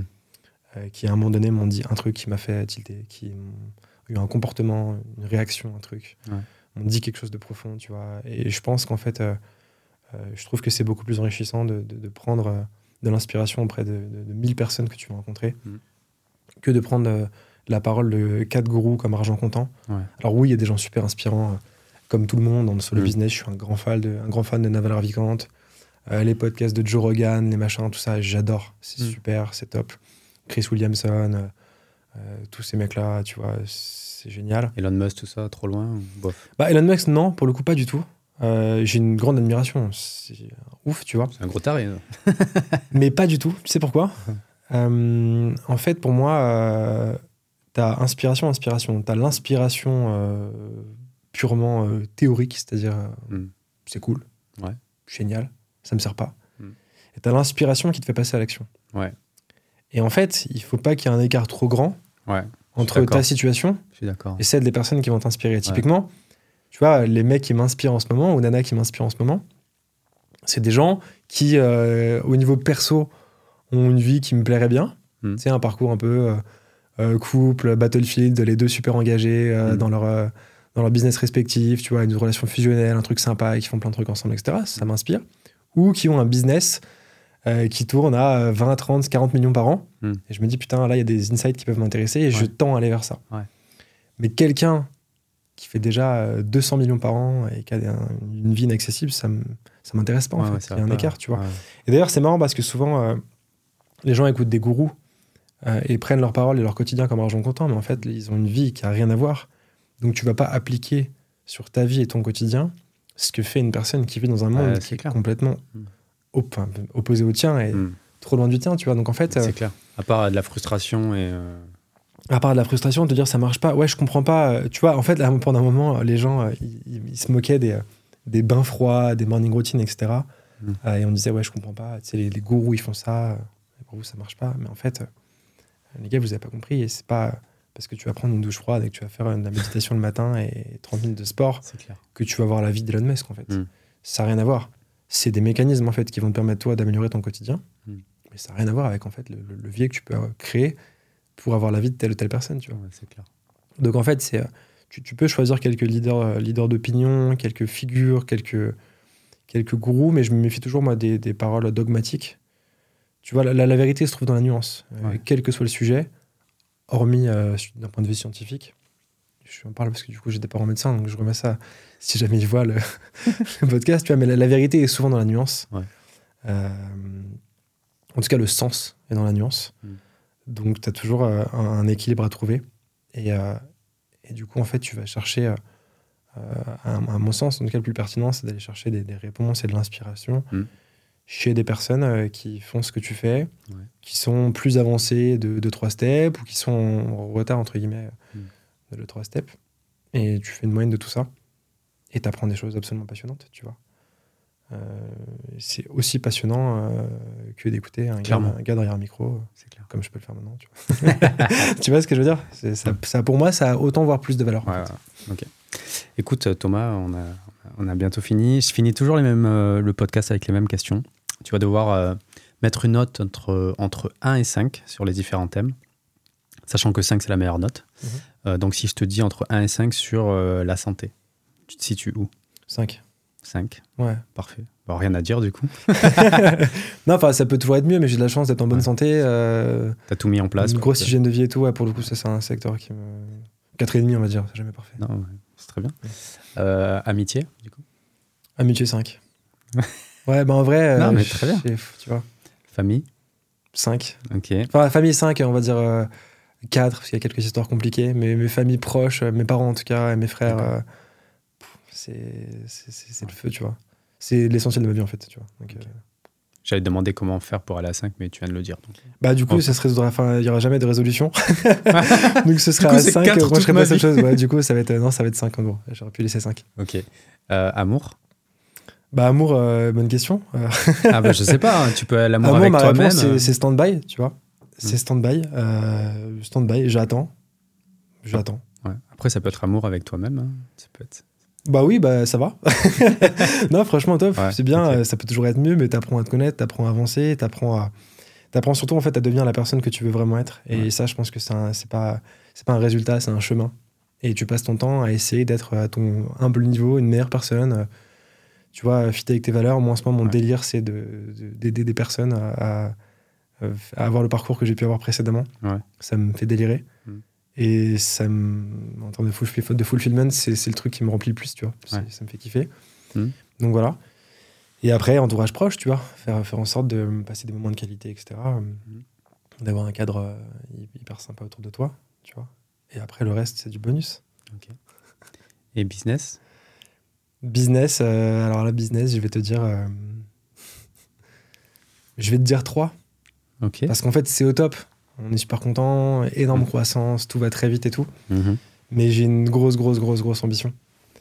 Euh, et je sais que niveau business, de toute façon, je serai jamais rassasié. Je voudrais toujours plus. Ça, je le sais. Ouais. J'ai- je fais le- Ça, j'ai fait la paix avec ça. je sais que je serai jamais satisfait. Euh, je suis ultra, ultra perfectionniste. Je veux toujours plus, faire mieux, correctement. Pas que financièrement, même au niveau du, du contenu, de ce qu'on produit, etc. Ça, toujours dans la même. euh, Ça va être genre quoi Un produit et genre à, à fond le faire scaler au maximum Ouais, ou- euh, produit, un meilleur produit, en termes de performance, des meilleures performances pour les personnes qu'on accompagne, en termes de, de création de contenu, davantage de contenu, Mm. euh, tu vois, plus de, plus Mm. de contenu de qualité. Euh, et, et du coup, la, la- après, la, la réussite financière te permet aussi de libérer plus de temps pour faire davantage de contenu de meilleure qualité. Donc, Mm. c'est un, peu un cercle vertueux, pour le coup. Enfin, moi, je le vois en vertueux plus qu'en vicieux. Donc, euh, donc, ouais, non, je te dirais 3, parce que je sais qu'il reste encore plein de choses à faire. Et il n'y aura jamais de 4, il n'y aura jamais de 5. Jamais. C'est bien que, que tu le reconnaisses et que. Ah ouais, mais c'est Ouais. sûr. Ouais, parce qu'en fait, pour moi, si t'as 5, t'as fini le jeu, quoi, avec quel intérêt Ah, ouais. Je veux dire, moi, le business, je vois pas ça. En fait, je cours pas après. Je surfe dessus. Hmm. Tu vois, Euh, je prends du plaisir, en fait, à monter des boîtes. Je prends du plaisir à prendre des claques. Je prends du plaisir à échouer. Parce que du coup, ça, ça brusque ton ego, ça brusque ta personne. Tu remets les choses en perspective. Tu essaies de comprendre pourquoi ça marchait pour l'un et pas pour l'autre. Donc, en fait, c'est- un kiff, tu vois. C'est un putain de plaisir. Et du coup, non seulement 3 sur 5, mais en plus, je, je souhaite ne jamais avoir de 4 ou de 5. Euh, parce que je- ça, ce serait chiant, quoi. Tu vois, ce serait, ce serait boring. Et, euh, Ouais. et je peux pas accepter d'avoir une vie euh, où j'ai euh, fini le truc, Ouais. réussi. Bah oui, après, il y a je plus pas, ça m'intéresse pas, en fait. Ouais. Tu vois ce que je veux dire? Hmm. Donc peut-être que du coup, ça va engendrer une certaine déception, frustration, mais Hmm. je pense pas. Mais je préfère penser comme ça et me dire je passe mon temps à, à, à travers des quêtes. Ce qui veut pas dire que je suis pas heureux à côté. Parce que tu vois, en bonheur, le 5, tu vois. Euh, mais euh, ça veut dire comment tu sais où tu vas, tu, tu Ouais. te projettes et tu sais que tu vas t'amuser et continuer à t'éclater pendant encore euh, Hmm. de longues années, j'espère. Tu vois, je touche du bois. En tout cas, t'es heureux, c'est le principal. Ouais, grave. Bon, écoute, Thomas, ça m'a fait grave plaisir. C'était trop bien. On a fait le tour de force de pas parler business euh, alors que sur, euh, sur LinkedIn, tu parles que de ça. Ouais, c'est la première fois, c'était cool. Donc, euh, bah, j'espère que les personnes qui ont écouté vont, vont apprécier cet échange. Je suis sûr que oui. Et puis, eh ben, à la prochaine. À la prochaine. Merci Salut, encore. bye bye. Ciao, ciao.